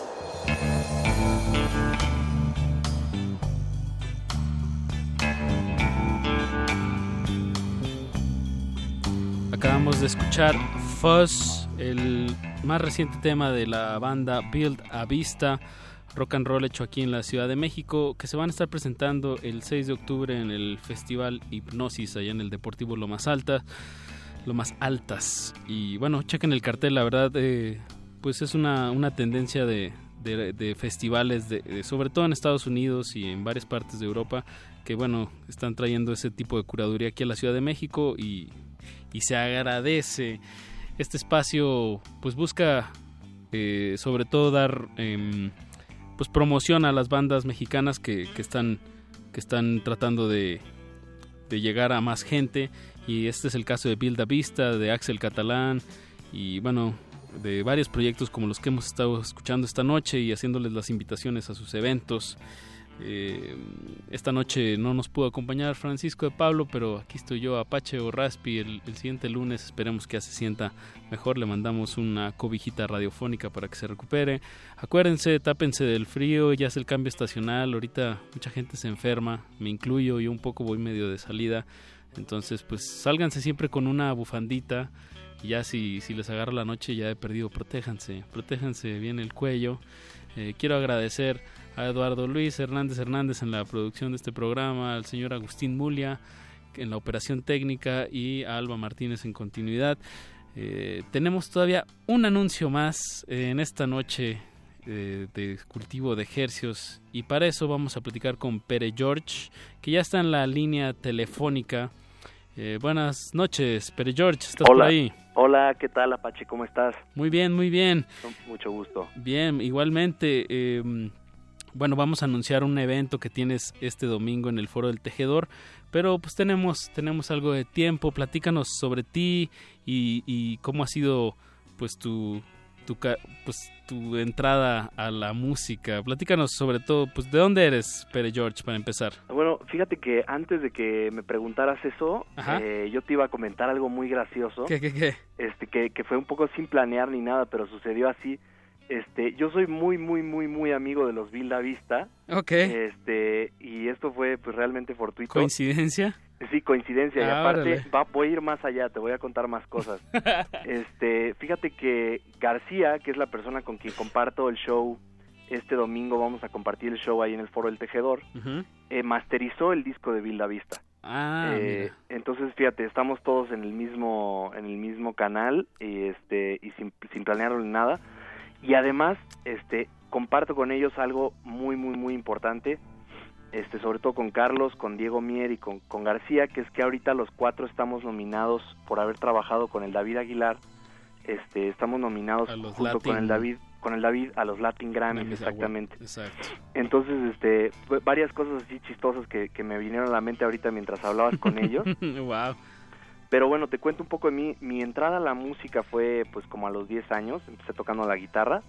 Este, yo soy realmente de Caracas, Venezuela, Mm. pero crecí en Cuernavaca. Entonces soy guayabo por añadidura. este, y, y nada, pues me crié ahí en Cuernavaca y estudié música, tuve grandes maestros, este, como por ejemplo el maestro Gil Pinzón, que daba clases ahí en la Universidad de La Salle en Cuernavaca, y, y muchos grandes maestros, Chris Van Buren, y, y ahí hice mi formación musical primera, digamos, luego me mudé a, a España, a Madrid, donde, donde viví varios años también. Ahí fue donde conocí a, García, este, que es con quien comparto mi show, Ajá. y eh, ahí en España fue donde realmente empecé yo a, a- a trabajar en mi proyecto musical personal. Tú ya estabas en ese momento como, pro- o sea, bueno, estoy viendo, nos, nos contabas que produjiste el disco del David Aguilar. Eh, en este momento España ya ya estabas produciendo otras bandas o En España fue donde estudié la, la licenciatura Mm, en producción, eh, en producción. Entonces ahí fue donde como que fue el terreno de experimentación, digamos. Empecé a trabajar ahí con, con amigos y toda esta onda. Este, y pues descubriendo la, la producción desde, desde la experimentación. Y, y pues justamente pues me enfoqué en, en experimentar en mis propias canciones, ¿no? Y, y ya terminando, pues terminando la, el estudio, pues ya empecé a trabajar como freelance, ¿no? Claro. Este, y pues sí, es un poco esa es mi historia. Luego regresé a México, este, regresé a Cuernavaca un tiempo más y finalmente me, me vine a la Ciudad de México. Estuve aquí como cuatro o cinco años y, y luego me fui a Los Ángeles y estuve en Los Ángeles como un año y medio más o menos. Allá viviendo y luego de regreso otra vez aquí en la ciudad. Ah, muy bien. ¿Y qué, qué otros proyectos aparte de- del David Aguilar has, has producido? Y bueno, y de tu proyecto Pere George, Claro. ¿qué otros has producido? Bueno, yo la verdad es que he, he tenido mucha fortuna, he trabajado con gente que admiro muchísimo, este, que, que como por ejemplo trabajé con Jenny and the Mexicats, que es una banda que me gusta mucho, este, trabajé con Marianne Rusi, eh, he trabajado, ahorita estoy actualmente este, colaborando con, con Juan Manuel Torreblanca, que es alguien que admiro muchísimo. Este, y bueno, pues con, con mucha gente de la escena nacional que admiro mucho, he tenido la oportunidad de trabajar para ellos en alguna u otra faceta. Este, pues tuve, en el disco de David tuvimos la oportunidad de colaborar con Natalia Lafourcade en una canción. Este, también en ese mismo disco trabajé con, con Caloncho en otra canción. Y este, y pues pues realmente con, con mucha gente de, de aquí de México que admiro mucho y por eso me siento muy afortunado. Y, y bueno, David para mí es, es alguien que yo admiraba desde, desde antes de estudiar la carrera, ¿no? Entonces fue como también así una especie de sueño cumplirse el, ya el haber trabajar trabajado. con él. Sí, sí, la verdad que sí. Muy bien, eh, pues Pere George y García presentándose este domingo 30 Así es. De septiembre a las 8 de la noche en el Foro del Tejedor, que esto es en la calle de Álvaro Obregón 86. si no- Correcto. arriba de la librería del péndulo.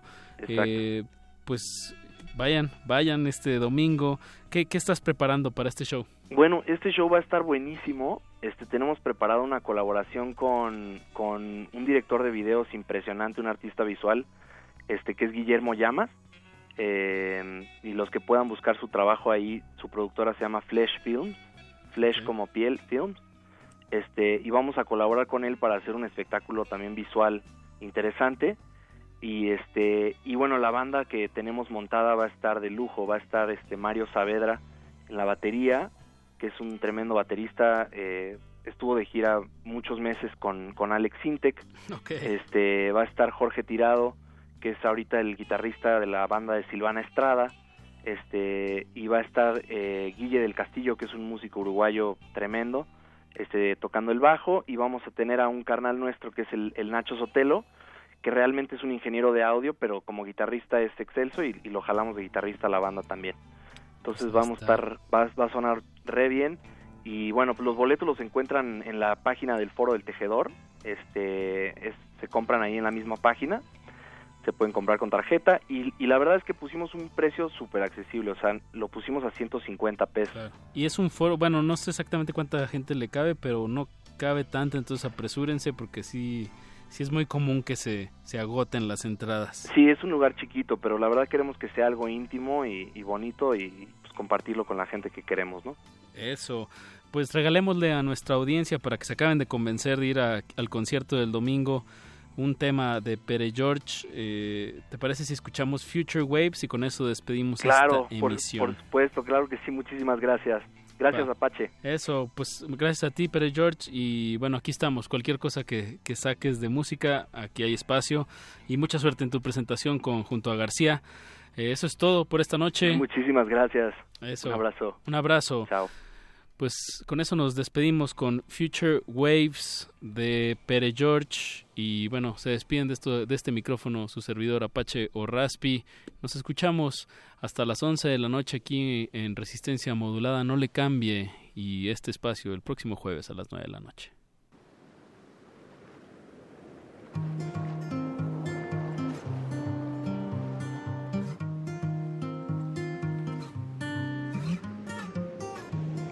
To go sail somewhere but we found each other only halfway there. So we stayed past our fears found that in the meantime we were both still here.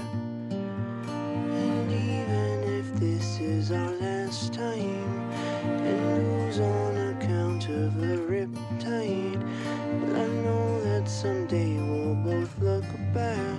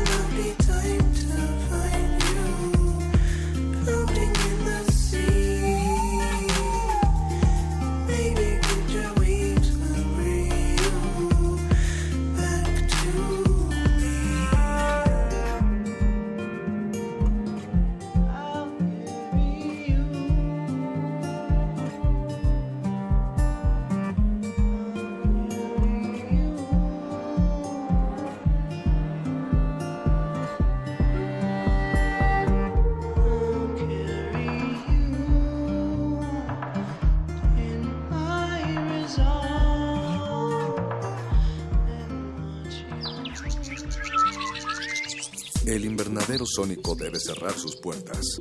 Un procedimiento de rutina. Respira. Vuelve. Cultivo de hercios.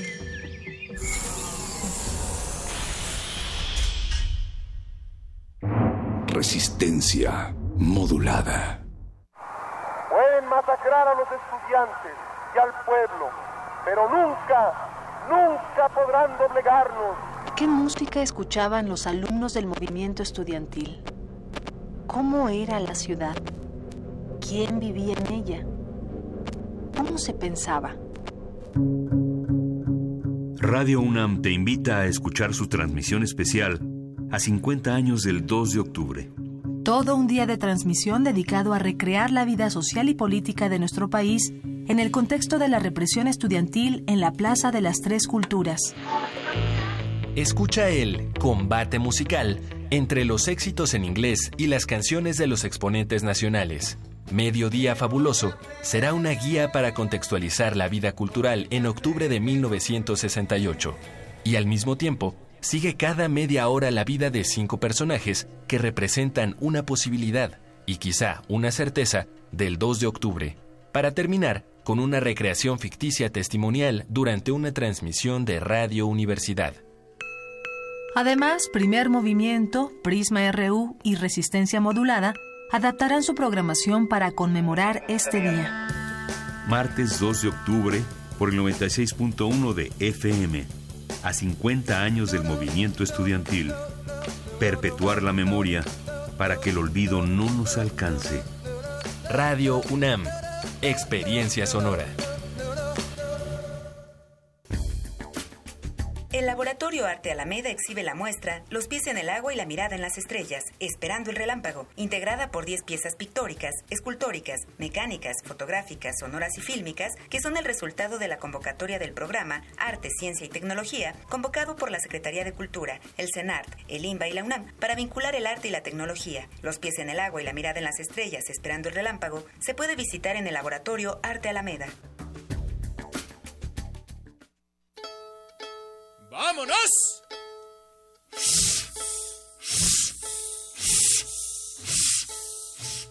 Un poeta dejó la prosa para narrar con su lente el costumbrismo y la otredad. En septiembre, Cineclub Radio Cinema trae para ti el ciclo Fernando de Fuentes. Enrique Madariaga, Berto García, José Méndez. El prisionero 13. El compadre Mendoza. 14 pelones, enterrados ahí nomás, a dos metros del riel. Vámonos con Pancho Villa y allá en el Rancho Grande te esperan los miércoles de septiembre a las 18 horas en la sala Julián Carrillo. Entrada libre. Abre tus ojos a otras realidades. Radio UNAM, experiencia sonora. Resistencia modulada. Este espacio se llena con la personalidad de cada quien. Este espacio suena igual que el pasado y las aficiones de una persona. Aquí los individuos entran a descomponerse en las partículas musicales que los conforman. Playlist.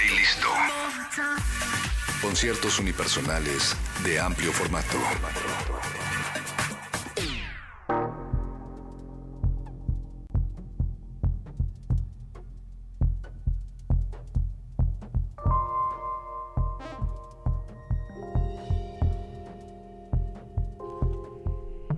Lunes 24 de septiembre y nosotros somos Resistencia Modulada, cuatro años resistiendo a la tolerancia, al olvido, a ser diversos y a ser pensantes. Mi nombre es Mónica Sorrosa, estoy súper emocionada porque este playlist ya lo habíamos postergado por algunas cuestiones de logística y hasta el día de hoy se pudo dar este encuentro bastante afortunado para mí. Está conmigo Wenceslao Bruciaga. Buenas noches, Wenceslao. Hola, buenas noches. Sí, este, una disculpa. La, No, la- no, la- no. la vez pasada no, no pude venir, aparte por una tontería doméstica. Este, de esas que, de esas que salen y que te hacen chantaje familiar.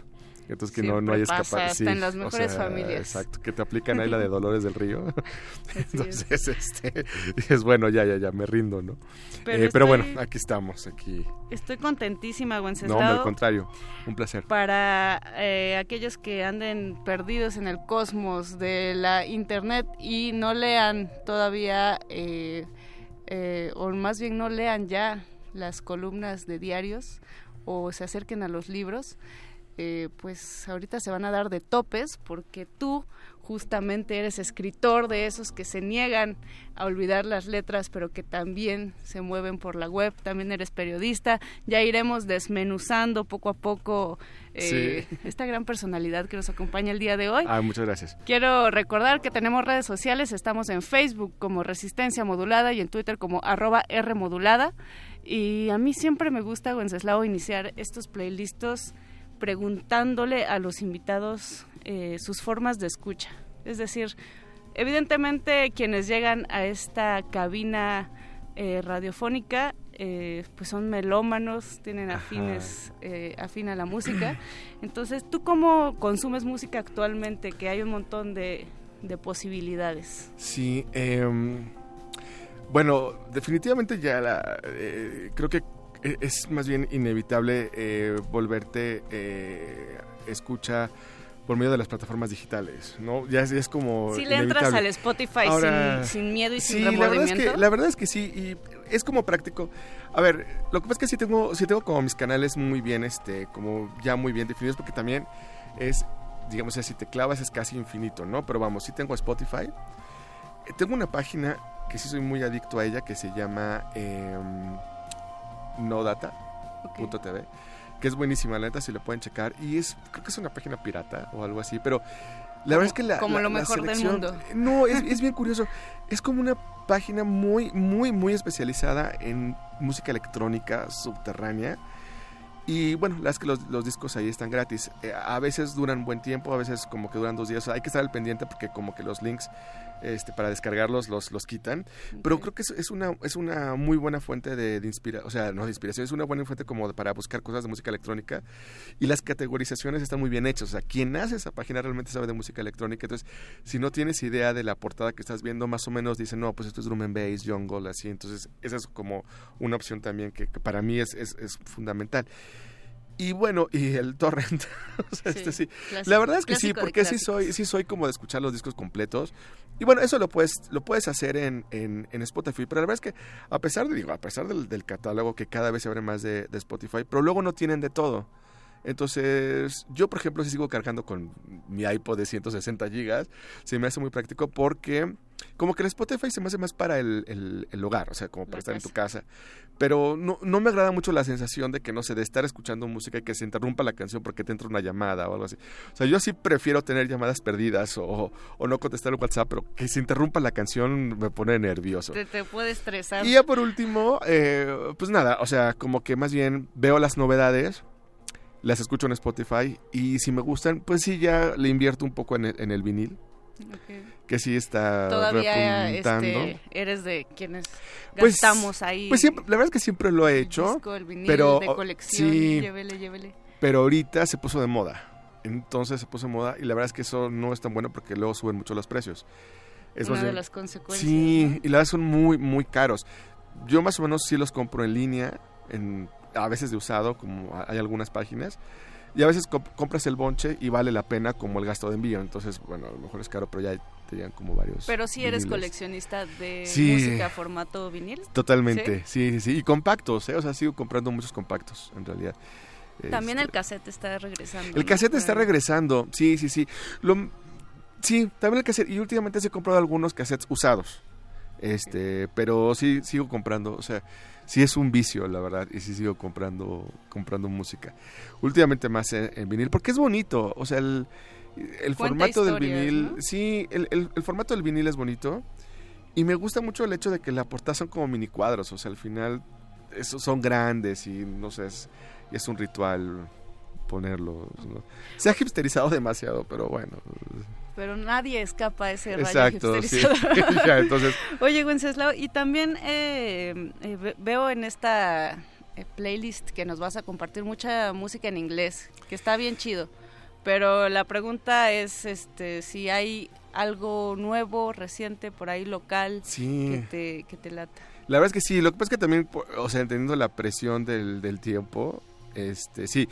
Pero sí hay cosas que me gustan bastante. Por ejemplo, hay un grupo relativamente nuevo que son de Nayarit, que se llama Sierra León.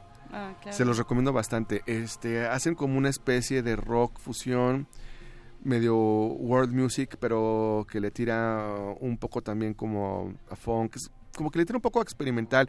Hacen mucha improvisación, las que lo hacen bastante bien, me gustan mucho, se los recomiendo. También otros que se llaman Long Shot, Long shot. que me gustan mucho. Otros que ya no son, no sé qué, bueno, no sé si tan nuevos, pero chingadazo de Kung Fu. Este, también se me hace muy divertido lo que hacen. que. Otros, Chicano Batman. Uh, ya. Sí, esos me encantan. Son- o sea, Esos sí que son chicanos. y, exacto, y la identidad chicana que traen, este, me gusta bastante. En realidad se escucho, o sea, sí consumo mucho eh, De rock, todo, rock nacional, eh, pero vamos, ahorita esas bandas son las que ahorita traigo muy, muy frescas y me gustan bastante. Perfecto. Pues vamos a empezar, ¿qué te parece con las primeras dos eh, canciones que quieres compartir con la audiencia de Resistencia Modulada? Sí. Eh, te late si las escuchamos y regresamos a que nos platiques por Claro. qué elegiste esas rolas. Seguro, me Va encanta la idea. Pues esto es Resistencia Modulada. Están escuchando su playlist favorito. Y regresamos.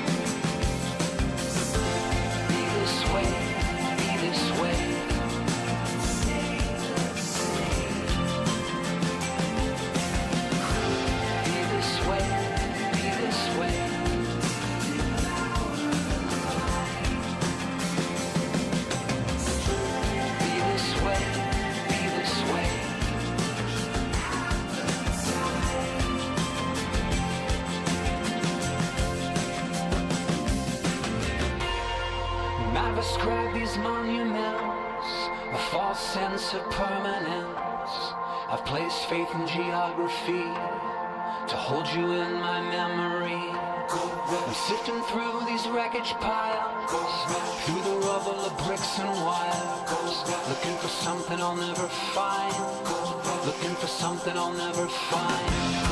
Digging for gold in my neighborhood,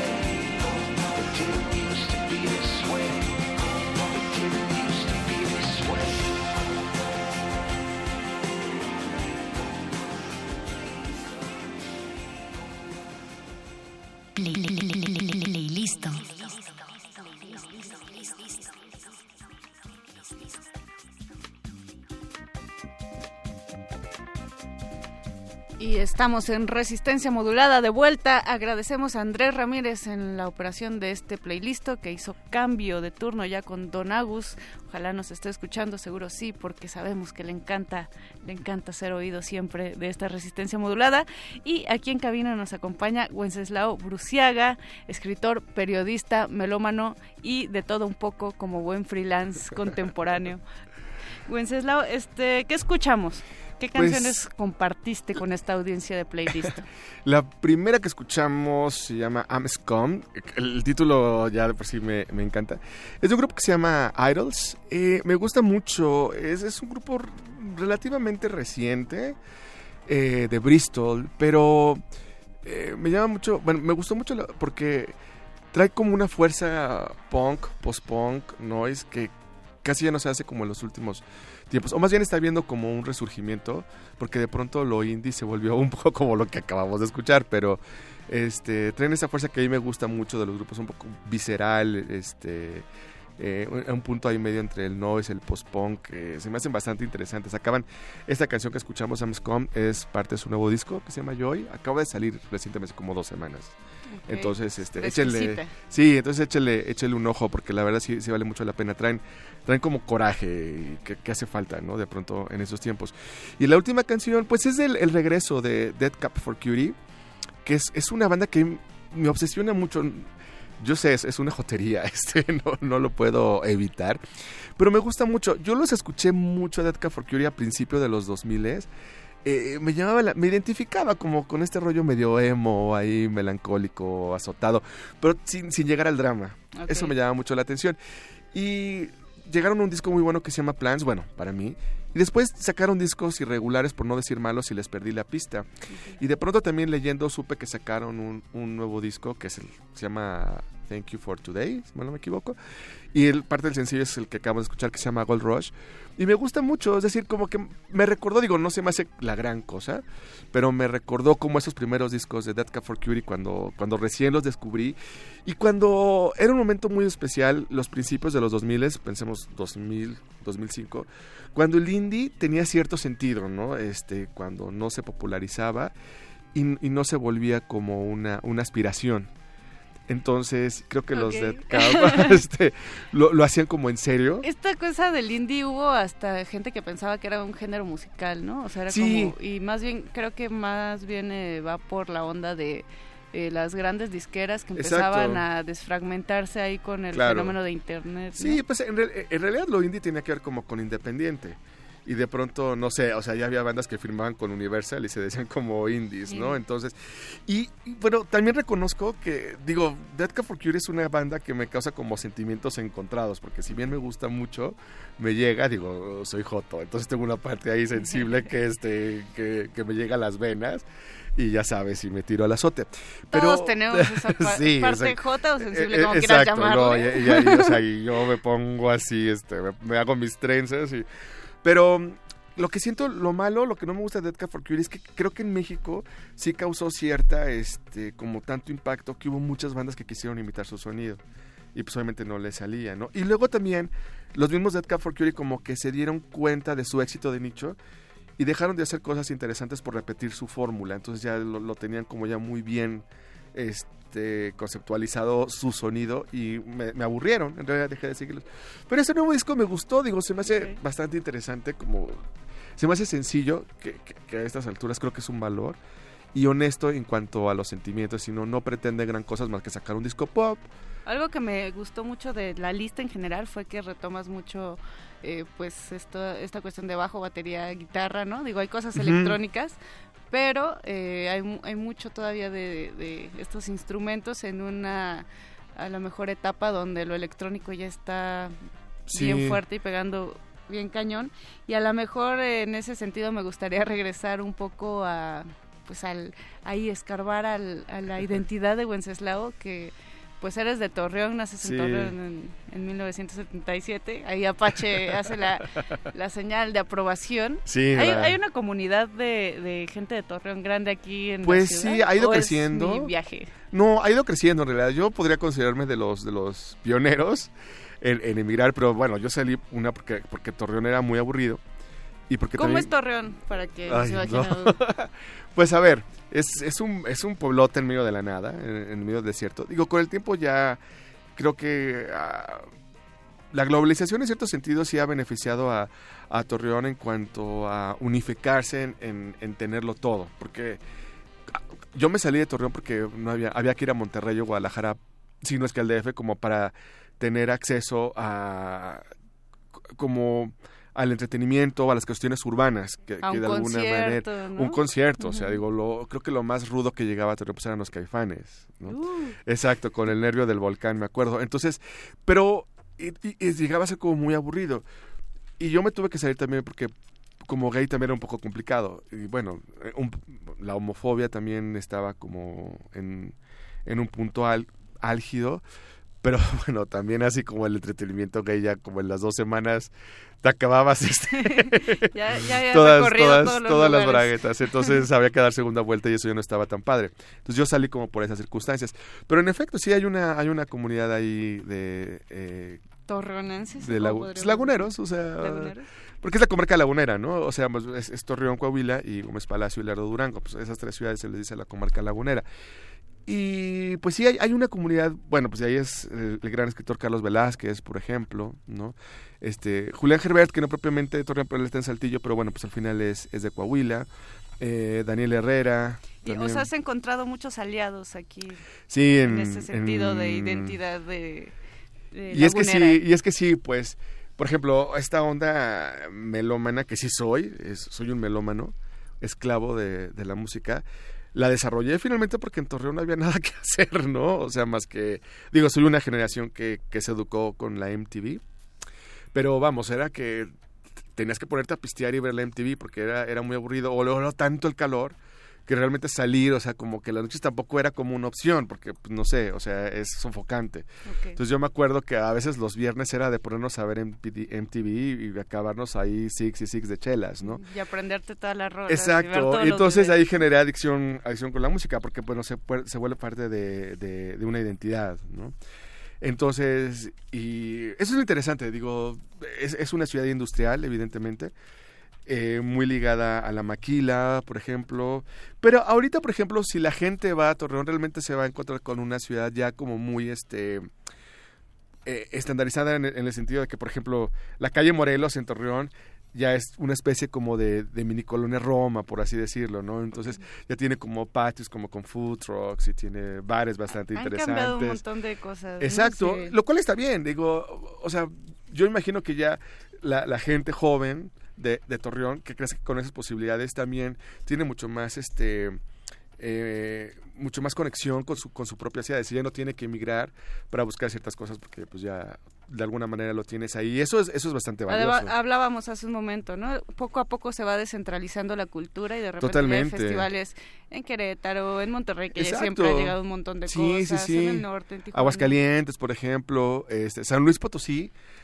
Tiene un festival que se llama el Futuro Festival que es bastante interesante. Entonces sí, la verdad es que, que se este, descentralice la cultura siempre es algo que, que se agradece.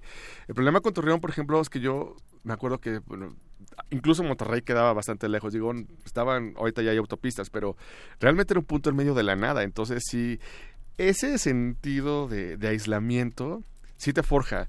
Claro. cierto carácter huraño así yo ahora ahora me reconozco y digo ay todas las metidas de pata creo que tienen que ver con este con cierto gen lagunero ahí que todavía no logro este domar pero bueno digo también Pero te, te, ahora sí que te quita y te da. Te Exacto, da la pues, música, como te, todo. te crea a lo mejor cierto sentido de Te da calzar grande. pero- pues, ¿qué te parece, Wenceslao, si seguimos escuchando parte de la lista que Me nos quieres encanta. compartir? Claro que sí. Vamos a seguir con The Breeders. Ay, sí, que es. También sacaron eh, esta canción que la letra es, es tenebrosa, es. Uf, pongan la atención, eh, se llama I'm Walking with a Killer. Exacto. Es, es realmente, es como una, es como una carta de suicidio. No, es, es brutal. Y sacaron este disco este año. Y pues para mí pinta de los, de los mejores. De los mejores. Si te parece, sigue- seguimos con Sonic Youth, Sí, 100%. Y eh, pues se agradece siempre Sonic Youth. Ay, no, ahorita, ahorita les enseño. Bueno, esto es playlist. Regresamos a Resistencia Modulada.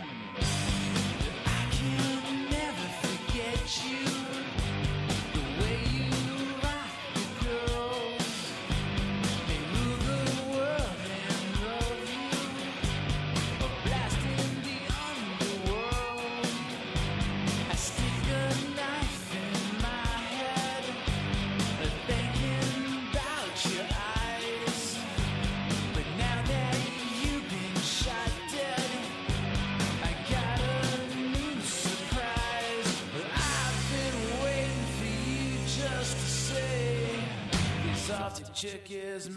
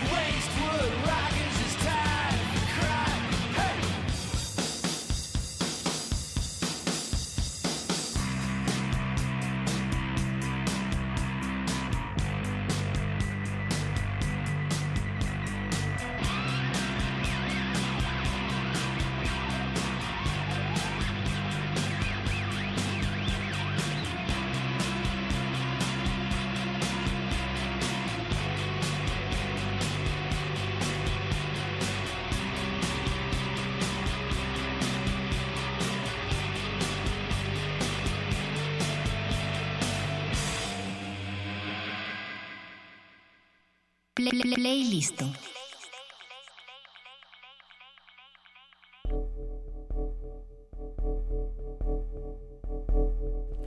Playlist de resistencia modulada con Wenceslao Bruciaga. Estamos, eh, bueno, acabamos de escuchar a Sonic Youth, que siempre es Ay, un sí. gran regalo para los oídos noiseros.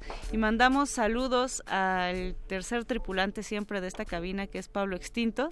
Y también a Eduardo Jiménez, que, que parece que le gusta esta, esta playlist, Wenceslao. Ah, muchas gracias. Estamos platicando eh, acerca de Torreón, del calor, de la música, de cómo, eh, pues de alguna u otra forma el espacio determina quién eres, Claro. quieras o no. Sí, totalmente. Pero eh, bueno, también me gustaría que nos cuentes un poco de, de, pues esta chamba de, de escritor, de apasionado de las letras, que combinas Sí. con la música, creo que de manera eh, increíble. Ah, pues, todos tus textos están Ligados. sonoramente Sí. eh, ambientados. ¿no? Es, es una necesidad. Pues sí, digo, eh, así como un, un- un, digamos, como un recorrido rápido. Pues tengo una columna en, en Milenio que se llama El Nuevo Orden, sale los, los miércoles. Eh, sí, bueno, lo- sale desde Milenio Monterrey, es decir, como que si ustedes entran a la página de, de Milenio, buscan como el banner de Monterrey y ahí están las columnas, se van a encontrar, sale todos los miércoles. Eh, y ahí escribo, pues es, es- ya tengo más de 10 años con esa columna y pues, la verdad es que estoy, estoy muy contento eh, porque es, es, es, es una columna que de alguna manera intenta ser como, desde mi punto de vista, que luego puedo ser como insufrible, este, muy gay también, este, como muy, muy decidente por ahí. Eh, eh, a veces me, me acusan de ser como un homosexual homofóbico por, por, por las críticas. Pero tú mismo hago. te declaras gay anti-gay. Sí, ¿no? O sea, es- sí. eso me encanta. Sí, de alguna u otra forma. Sí, porque creo que de pronto también eh, de un tiempo para acá lo, lo, lo gay se institucionalizó y para mí perdió como, para mí, aclaro, ¿eh? o sea, no, es desde el punto de vista, pero como, como que perdió esa, mm, esa vena con- contracultural Subversiva. subversiva que a mí me que a mí me, me atraía, o sea, una de las cosas de cuando yo salí del closet, uno de los valores agregados que yo encontraba era justamente como esta rebeldía a los convencionalismos heterosexuales.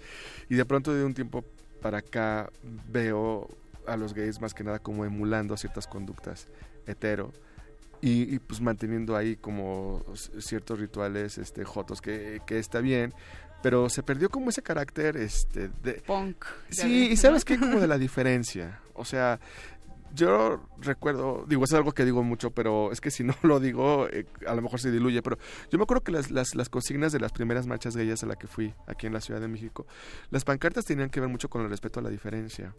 Y eso le daba como un valor, porque yo sí creo que la diferencia es indispensable para entender la otredad, ¿no? Y, y- y creo que es justamente, este, te genera como cierto sentido para escuchar al otro, ¿no? Eh, cuando sabes que estás en medio de una comunidad o, o de una sociedad que tiene diferencias, eh, vamos, como que te orilla a escucharlas. Y de un tiempo para acá las marchas se han concentrado mucho en este discurso de la igualdad, que yo no, yo no termino de asimilar, porque, no sé, me, me causa conflicto un poco la palabra Porque es como igualdad. uniformizar, ¿no? Sí, de alguna u sí, otra es forma como- la realidad que es es, que- que es diversa de facto, ¿no? Y es como homogenizarte y aparte al final, seamos honestos, o sea, la igualdad es un rasero que ponen los, los heterosexuales. O sea, es decir, como que no, no va a ir por ahí alguien porque no sean iguales a nosotros, ¿no? Entonces, ahí hay como un, un discurso escondido que es más bien como de una igualdad moral y también como un rollo de aceptación de los, de los heterosexuales que a mí no, no me agrada. Pero bueno, vamos, respeto quien quiera, quien quiera, digo, también se vale, ¿no? También se vale, si, si quieres ser aceptado. También hay esa posibilidad. Sí, no, y la respeto, pero pues que, que no me vengan con el cuento que, que el progresismo es este emular los convencionalismos O que heteros, todos deben ¿no? ser como tal claro, cual, eso- portada de revista. Sí, exacto, digo, un poco también eh, también se me critica mucho porque justamente porque como tengo esta obsesión musical que parte, por ejemplo, de mi novela de Bareback Jukebox, que es, es- es también como la historia de un personaje muy, muy, digamos, o, este, pornográficamente homosexual, pero con, con un punto de vista o que utiliza la música eh, como parte de, la de su radicalización. Y entonces también es y que rompe el estereotipo también musicalmente de, Eh, que- exacto, del de- pop, de- de, jeans, de y de Thalía Faye, y de, sí, y sí. de Paulina Rubio, ¿no? Y que es este personaje que escucha de repente punk, hardcore Ajá. y, y le gusta el box. ¿no? Exacto. Y justamente, eh, sí, y de hecho también la- la- muchas veces el, el colectivo, sobre todo el colectivo gay, sí me ve como con cierto recelo porque pues no, no entro en estas en estas cuestiones. Digo, a ver, que me encanta, es decir, yo que soy... es una contradicción también, ¿no? Claro, sí, sí, exacto. De, es Bueno, que yo- sí. yo pienso No, también. totalmente es, es contradictorio porque, no, digo, justamente desde que se, se empezó a integrar temas como, como el matrimonio igualitario, eh, se ha perdido, dentro del colectivo gay se ha perdido también como la orientación o la brújula de lo que significaba la diversidad. O sea, como que nos hemos olvidado de la diversidad y parece, parece más cómodo este homogenizarte porque bueno, se entiende, ¿no? Yo, yo me resisto. Ahora hay una... eh, a mí me parece en estos temas como bastante eh, acorde a la realidad que, que vivimos, pero Sí. de repente si googlean eh, Wenceslao Bruciaga salen palabras como el escritor este más punk, la orgía permanente, como muy de Sí. disidencia. Me gusta, me gusta también que se te catalogue así, pero creo que siguen siendo temas que causan escosor Sí. dentro y fuera de la comunidad. Totalmente. Lo noté mucho, lo noté mucho, eh, por ejemplo, con, eh, con el libro de Verback, que los gays también, los, y sobre todo los, los hombres homosexuales, de pronto eh, sí se, mo- se mostraron un poco incómodos. A veces creo que más que los bugas. Y eso, eso es curioso. También te refleja un poco cómo los, los gays seguimos como, vamos, seguimos sintiéndonos tan culpables que de pronto, no sé, no sé si esta palabra es un poco fuerte o, o exagerada o perturbadora, pero creo que nos sigue nos seguimos avergonzando hasta cierto punto, así como que enfrentarnos con nuestra realidad y sobre todo con esta realidad sexual que puede ser muy fuerte, sigue causándonos conflictos a nosotros mismos, ¿no? Entonces, de pronto había, había gays que, que, que leían el verback y, de- y me decían, Wenceslao, pero es que van a pensar que, que todos somos unos degenerados y, y entonces sigue causando... No vayan a pensar. Exacto, o sea, bueno, como, como para qué sales del closet si al final le sigues dando mucho valor, ¿no? Al, al prejuicio heterosexual.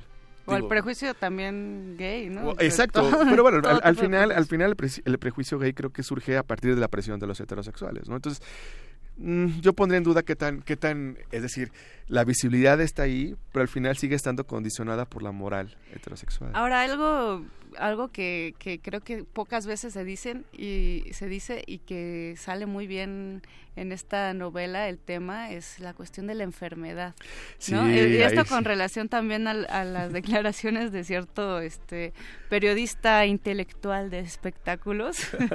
Eh, pero a, a mí sí es un punto que quisiera retomar en nuestra conversación. ¿Qué te parece si escuchamos un par de rolitas y regresamos con ese tema de, de la enfermedad que todavía es súper, súper tabú? Sí, en totalmente. Donde quiera que lo veas. Sí, sí, sí. Escuchamos, por cierto, a Black Flag, hablando Sí. de hardcore, y a New Order. Ay, sí. ¿va? Escucharemos TV Party de Black Flag y Restless de New Order. Esto me es encanta. playlist de resistencia modulada.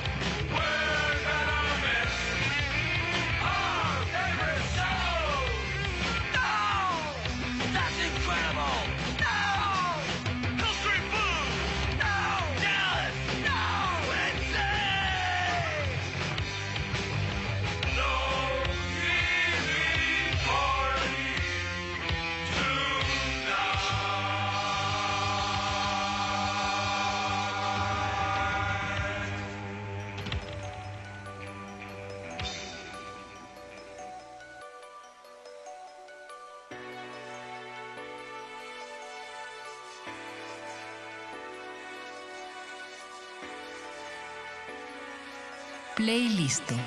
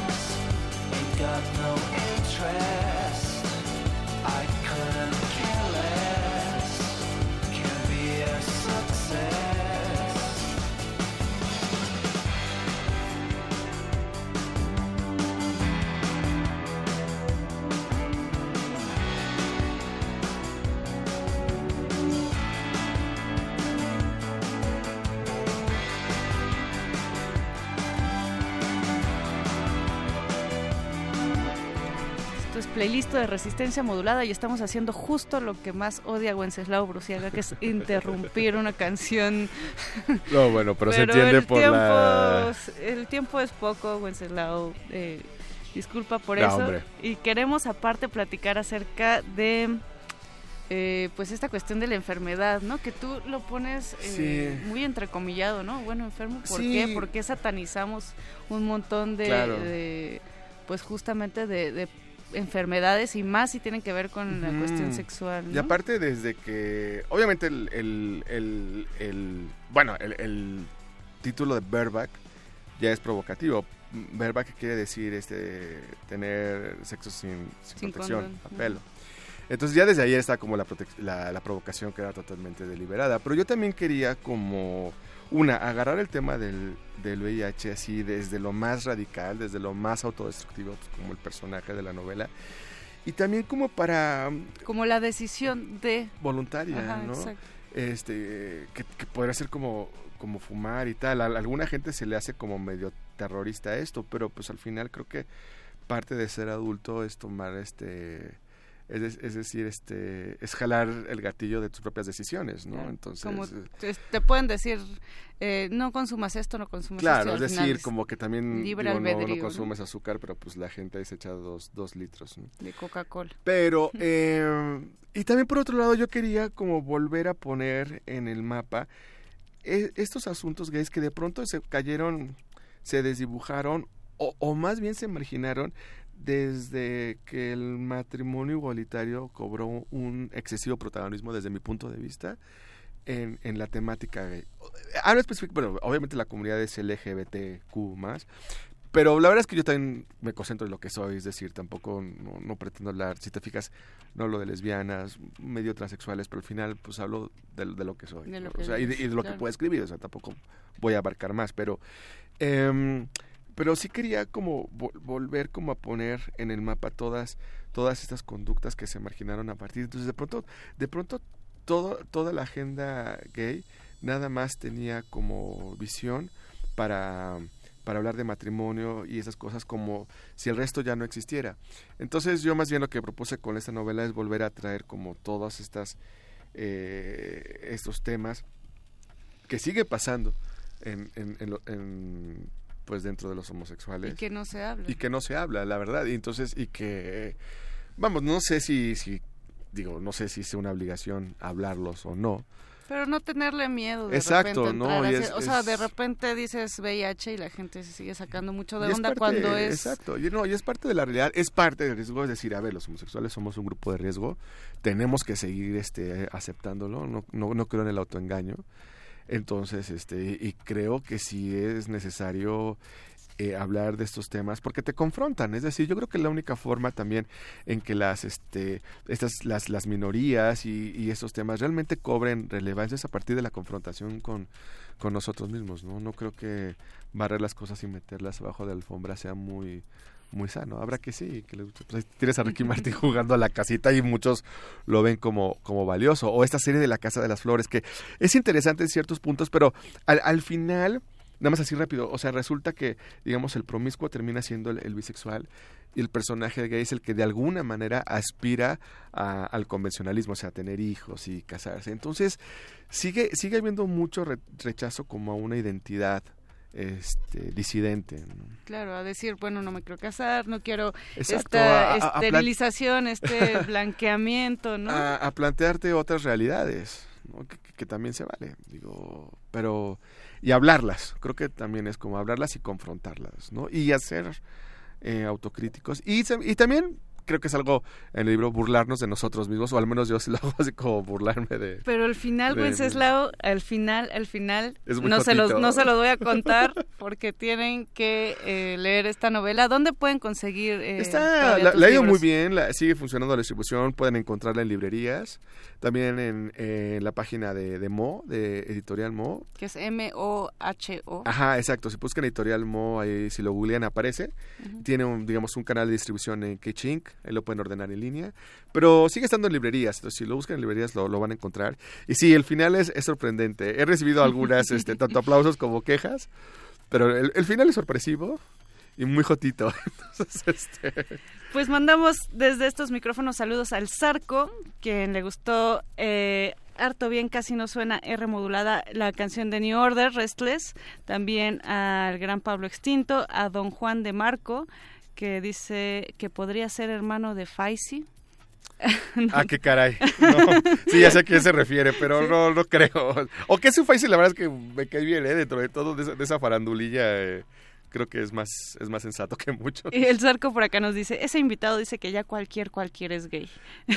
no, pues que- no, pero sabes qué? rápido tenía un amigo, tenía un amigo que decía que, que, que sí, que probablemente cualquiera es gay, pero que, que él no probaba porque igual y si le gustaba, ¿no?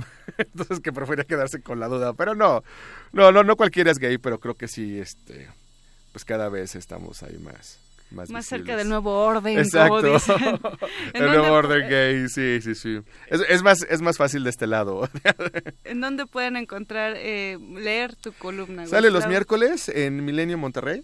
Eh, busquen Milenio Online y busquen ahí este la sección de Monterrey y en Plumas de Monterrey, ahí, ahí me pueden leer. Y en Twitter estás como... Arroba Distorsión. Y vas a tener un DJ set.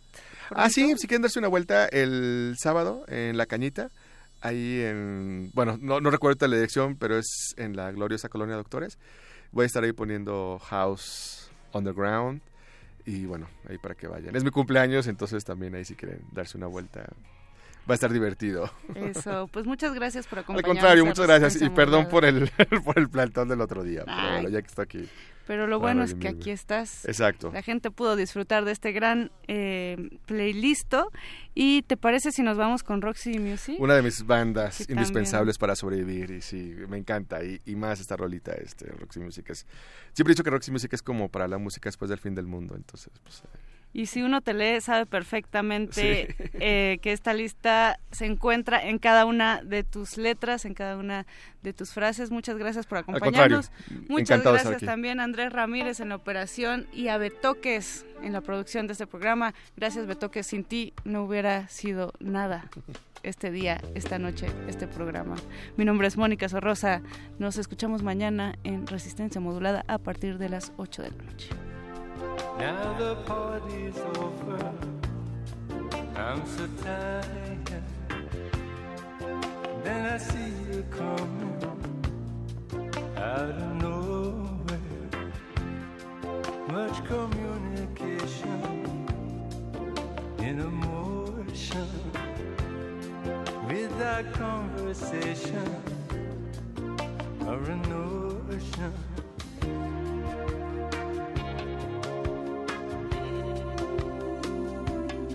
Yes, the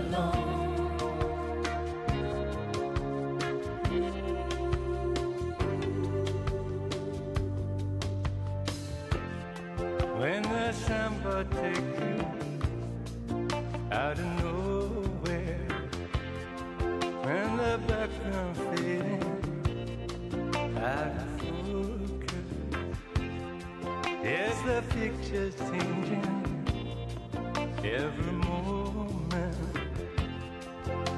your destination. You don't know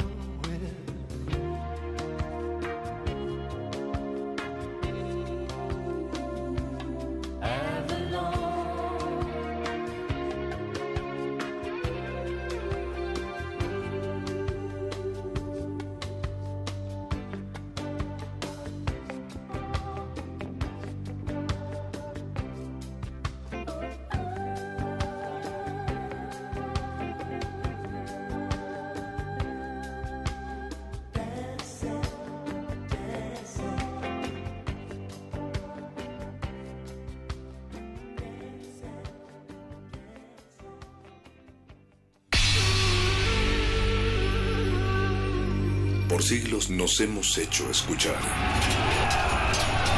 Nacimos como parte de esa inmensa mayoría.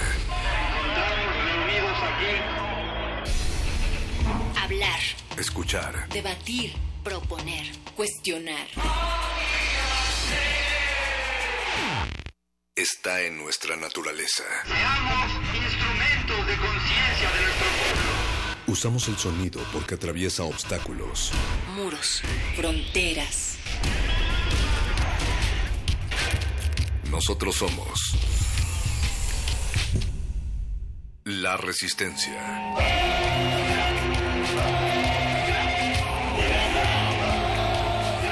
Resistencia modulada.